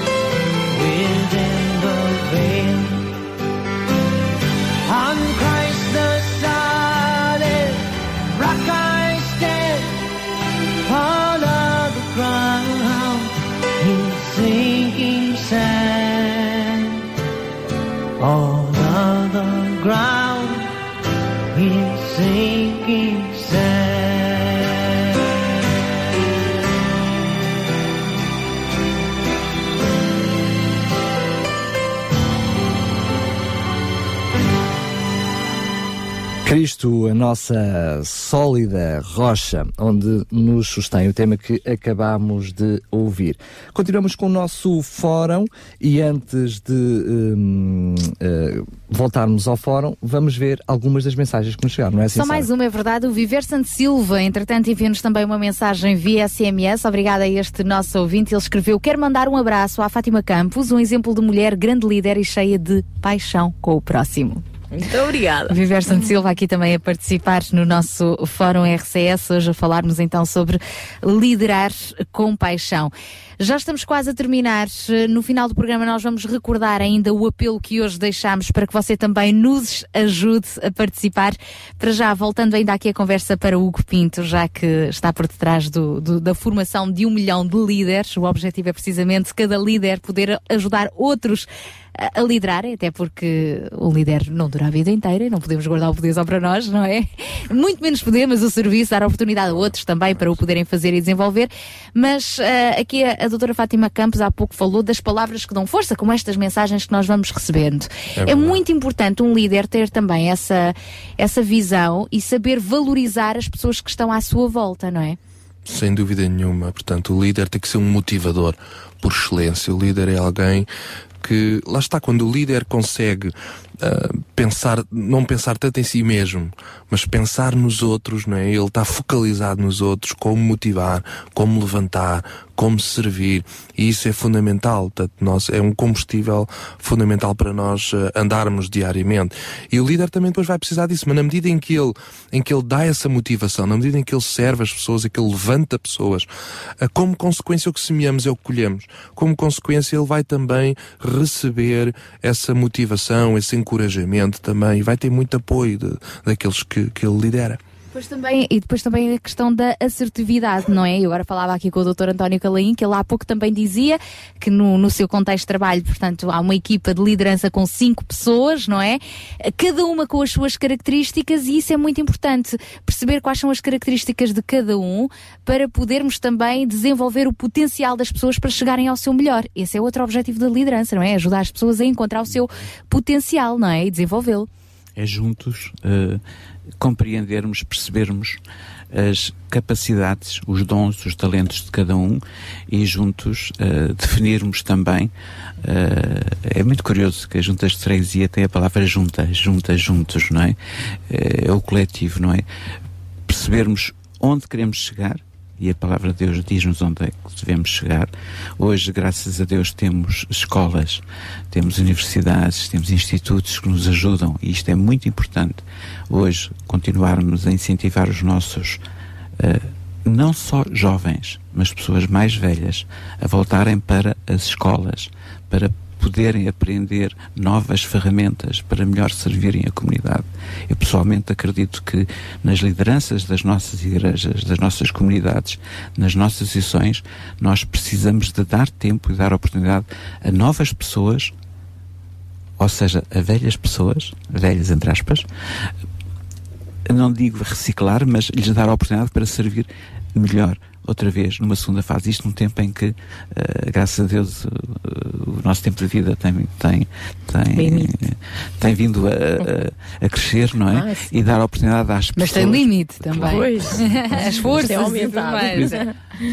Queria reforçar mais uma vez o juntos descobrirmos, o juntos redescobrirmos, porque há tempo para redescobrir novas coisas, novas oportunidades, novas oportunidades de servir, servir, servir. Eu gostaria que ficasse muito eh, deste nosso fórum, que em vez de falarmos tanto, mais eh, tanto em liderar, que, que passássemos, mudássemos um pouco o paradigma para servir, servir, servir. Servir Palavra ministro, paixão. ministro, não nos esqueçamos que associamos ao topo da escala. Alguém disse, ai, telefonou ao pai, agora sou ministro. Não é? Não é isso, não é? Agora sou servo. Agora estou Ah, numa bem. posição de melhor servir. Oh, Esta- doutor, eles deviam começar todos por ser presidentes de junta. É verdade. E eu acredito aqui que, em vez de começarmos pelas juventudes partidárias ou Exatamente. pelas escolas de liderança, deveríamos passar todos por uma experiência prática É, da nossa exatamente, vida profissional. baixo e- Exercermos a nossa profissão. Exatamente. Exercermos o nosso serviço como aprendizes, como não sei quê, tal, tal, tal. A servir. escola da vida. E depois, por que não? Ter a oportunidade para exercer os Exatamente. dons de serviço, de liderar. Estamos mesmo a terminar o nosso tempo. Doutora Fátima Campos, eh, juntos, a Junta de Freguesia, há o exemplo de muitas outras, mas já que hoje foi o, o exemplo que nós trouxemos aqui ao nosso programa de Servir com Paixão, tem conseguido e vai continuar a acompanhar eh, as famílias, neste caso a vossa freguesia, eh, em que sentido? Sim, senhor. Como Eh, é que nós- tem servido, não é? Como é que a Junta de Freguesia tem servido? Eh, também com grande orgulho nosso, da nossa equipa, eh, fomos considerados pela Câmara Municipal de Sintra um exemplo de boas práticas na área social. Nós temos vários projetos, temos a mercearia solidária, tudo isto com donativos. Temos o regimento que é a luz, que nos dá todos os dias o que sobra das suas refeições. Não são os restos, como algumas pessoas às vezes poderiam pensar. São o que sobram. Eh, por vezes mandam-nos tabuleiros inteiros, ainda sem estarem eh, mexidos. E se calhar o cozinheiro até já faz a mais, porque Eu já sabe para onde é que sim. vai o destino. Eu penso que sim, a quantidade de comida que, na- que nós recebemos, penso que eles já fazem a mais para, de- por terem conhecimento desta necessidade e cada vez mais, e, e para nós podermos eh, ajudar mais famílias. Ajudamos quase que diariamente 30 famílias com refeições eh, completas, sopa, a fruta e, e o prato que pode ser bacalhau espiritual, pode ser arroz de pato, pode ser coisas assim que muitos deles, se calhar, nunca na vida tinham comido. E, e bem hajam o regimento de artilharia antiaérea de que é por isso que já há alguns anos fazem. É também o Seminário Teológico Batista que está sediado em Montabrão, que também é um dos nossos eh, par- parceiros, é o Continente Bom Dia, são alguns restaurantes da freguesia e também eh, moradores anónimos que de vez em quando lá vão. Eh, Esta mercearia solidária eh, eh, alimenta 115 famílias. Uh, nós fazemos também muitas campanhas como esta que vocês estavam a fazer agora aqui a pedir ajuda de leite, fraldas e papas para bebés, que precisamos muito, muito, muito também. Uh, temos a tal uh, parceria com infantários privados da freguesia, eh, porque não temos equipamentos sociais, nem para, eh, nem para crianças, portanto, para, a infância, nem para a juventude, nem para a terceira idade. Não temos nada, nada. E então o que nós. eh, Desculpa lá, só referir, quer dizer, têm, mas são particulares, ou seja, no sentido de. de Exatamente. junta é que não, mas existem esses equipamentos em Montabrão, mas são, parti- privados e privados a pagar muito. E então esses particulares, temos alguns, recebem 3 a 4 crianças a custo zero e em troca a junta de freguesia eh, dis- disponibiliza o seu autocarro de 40 lugares para os passeios com as crianças, colónias de férias, etc, etc. E tem funci- funcionado lindamente desde o primeiro mandato e já estamos no quarto. Eh, temos muita, te- nós no Banco Alimentar servimos 630, 182 famílias, compostas por 630 pessoas, entre as quais são 240 crianças. Portanto, também temos esse serviço com a comunidade. Eh, e depois temos os tais medicamentos, óculos, eh, cadeiras de rodas, com as tampinhas. Já ganhámos 12 cadeiras de rodas. Eh, e depois há outras coisas que não se ganha com as tampinhas, como outro tipo de equipamentos, outro tipo de cadeiras de rodas especiais que nós também já fornecemos. e muita, muita, muita coisa que a Junta de Freguesia de Montabrão disponibiliza. Como eu digo, não sai de lá ninguém sem resposta. Muitas vezes nem sequer, e os tais funerais também, os nascimentos, também damos dos enxovais, eh, e muitas vezes, como eu ia dizendo, eh, os oportunistas, só pela miséria de se dirigirem à junta de freguesia a pedirem comida, eh, eu, eu dou qualquer coisa. Porque eu penso que é triste uma pessoa ter que recorrer a uma instituição para pedir de comer, mesmo sendo oportunista. Eh, alguma coisa ali não está bem, mesmo que não seja eh, fome, pelo menos na cabeça alguma coisa não está bem e também leva ajuda.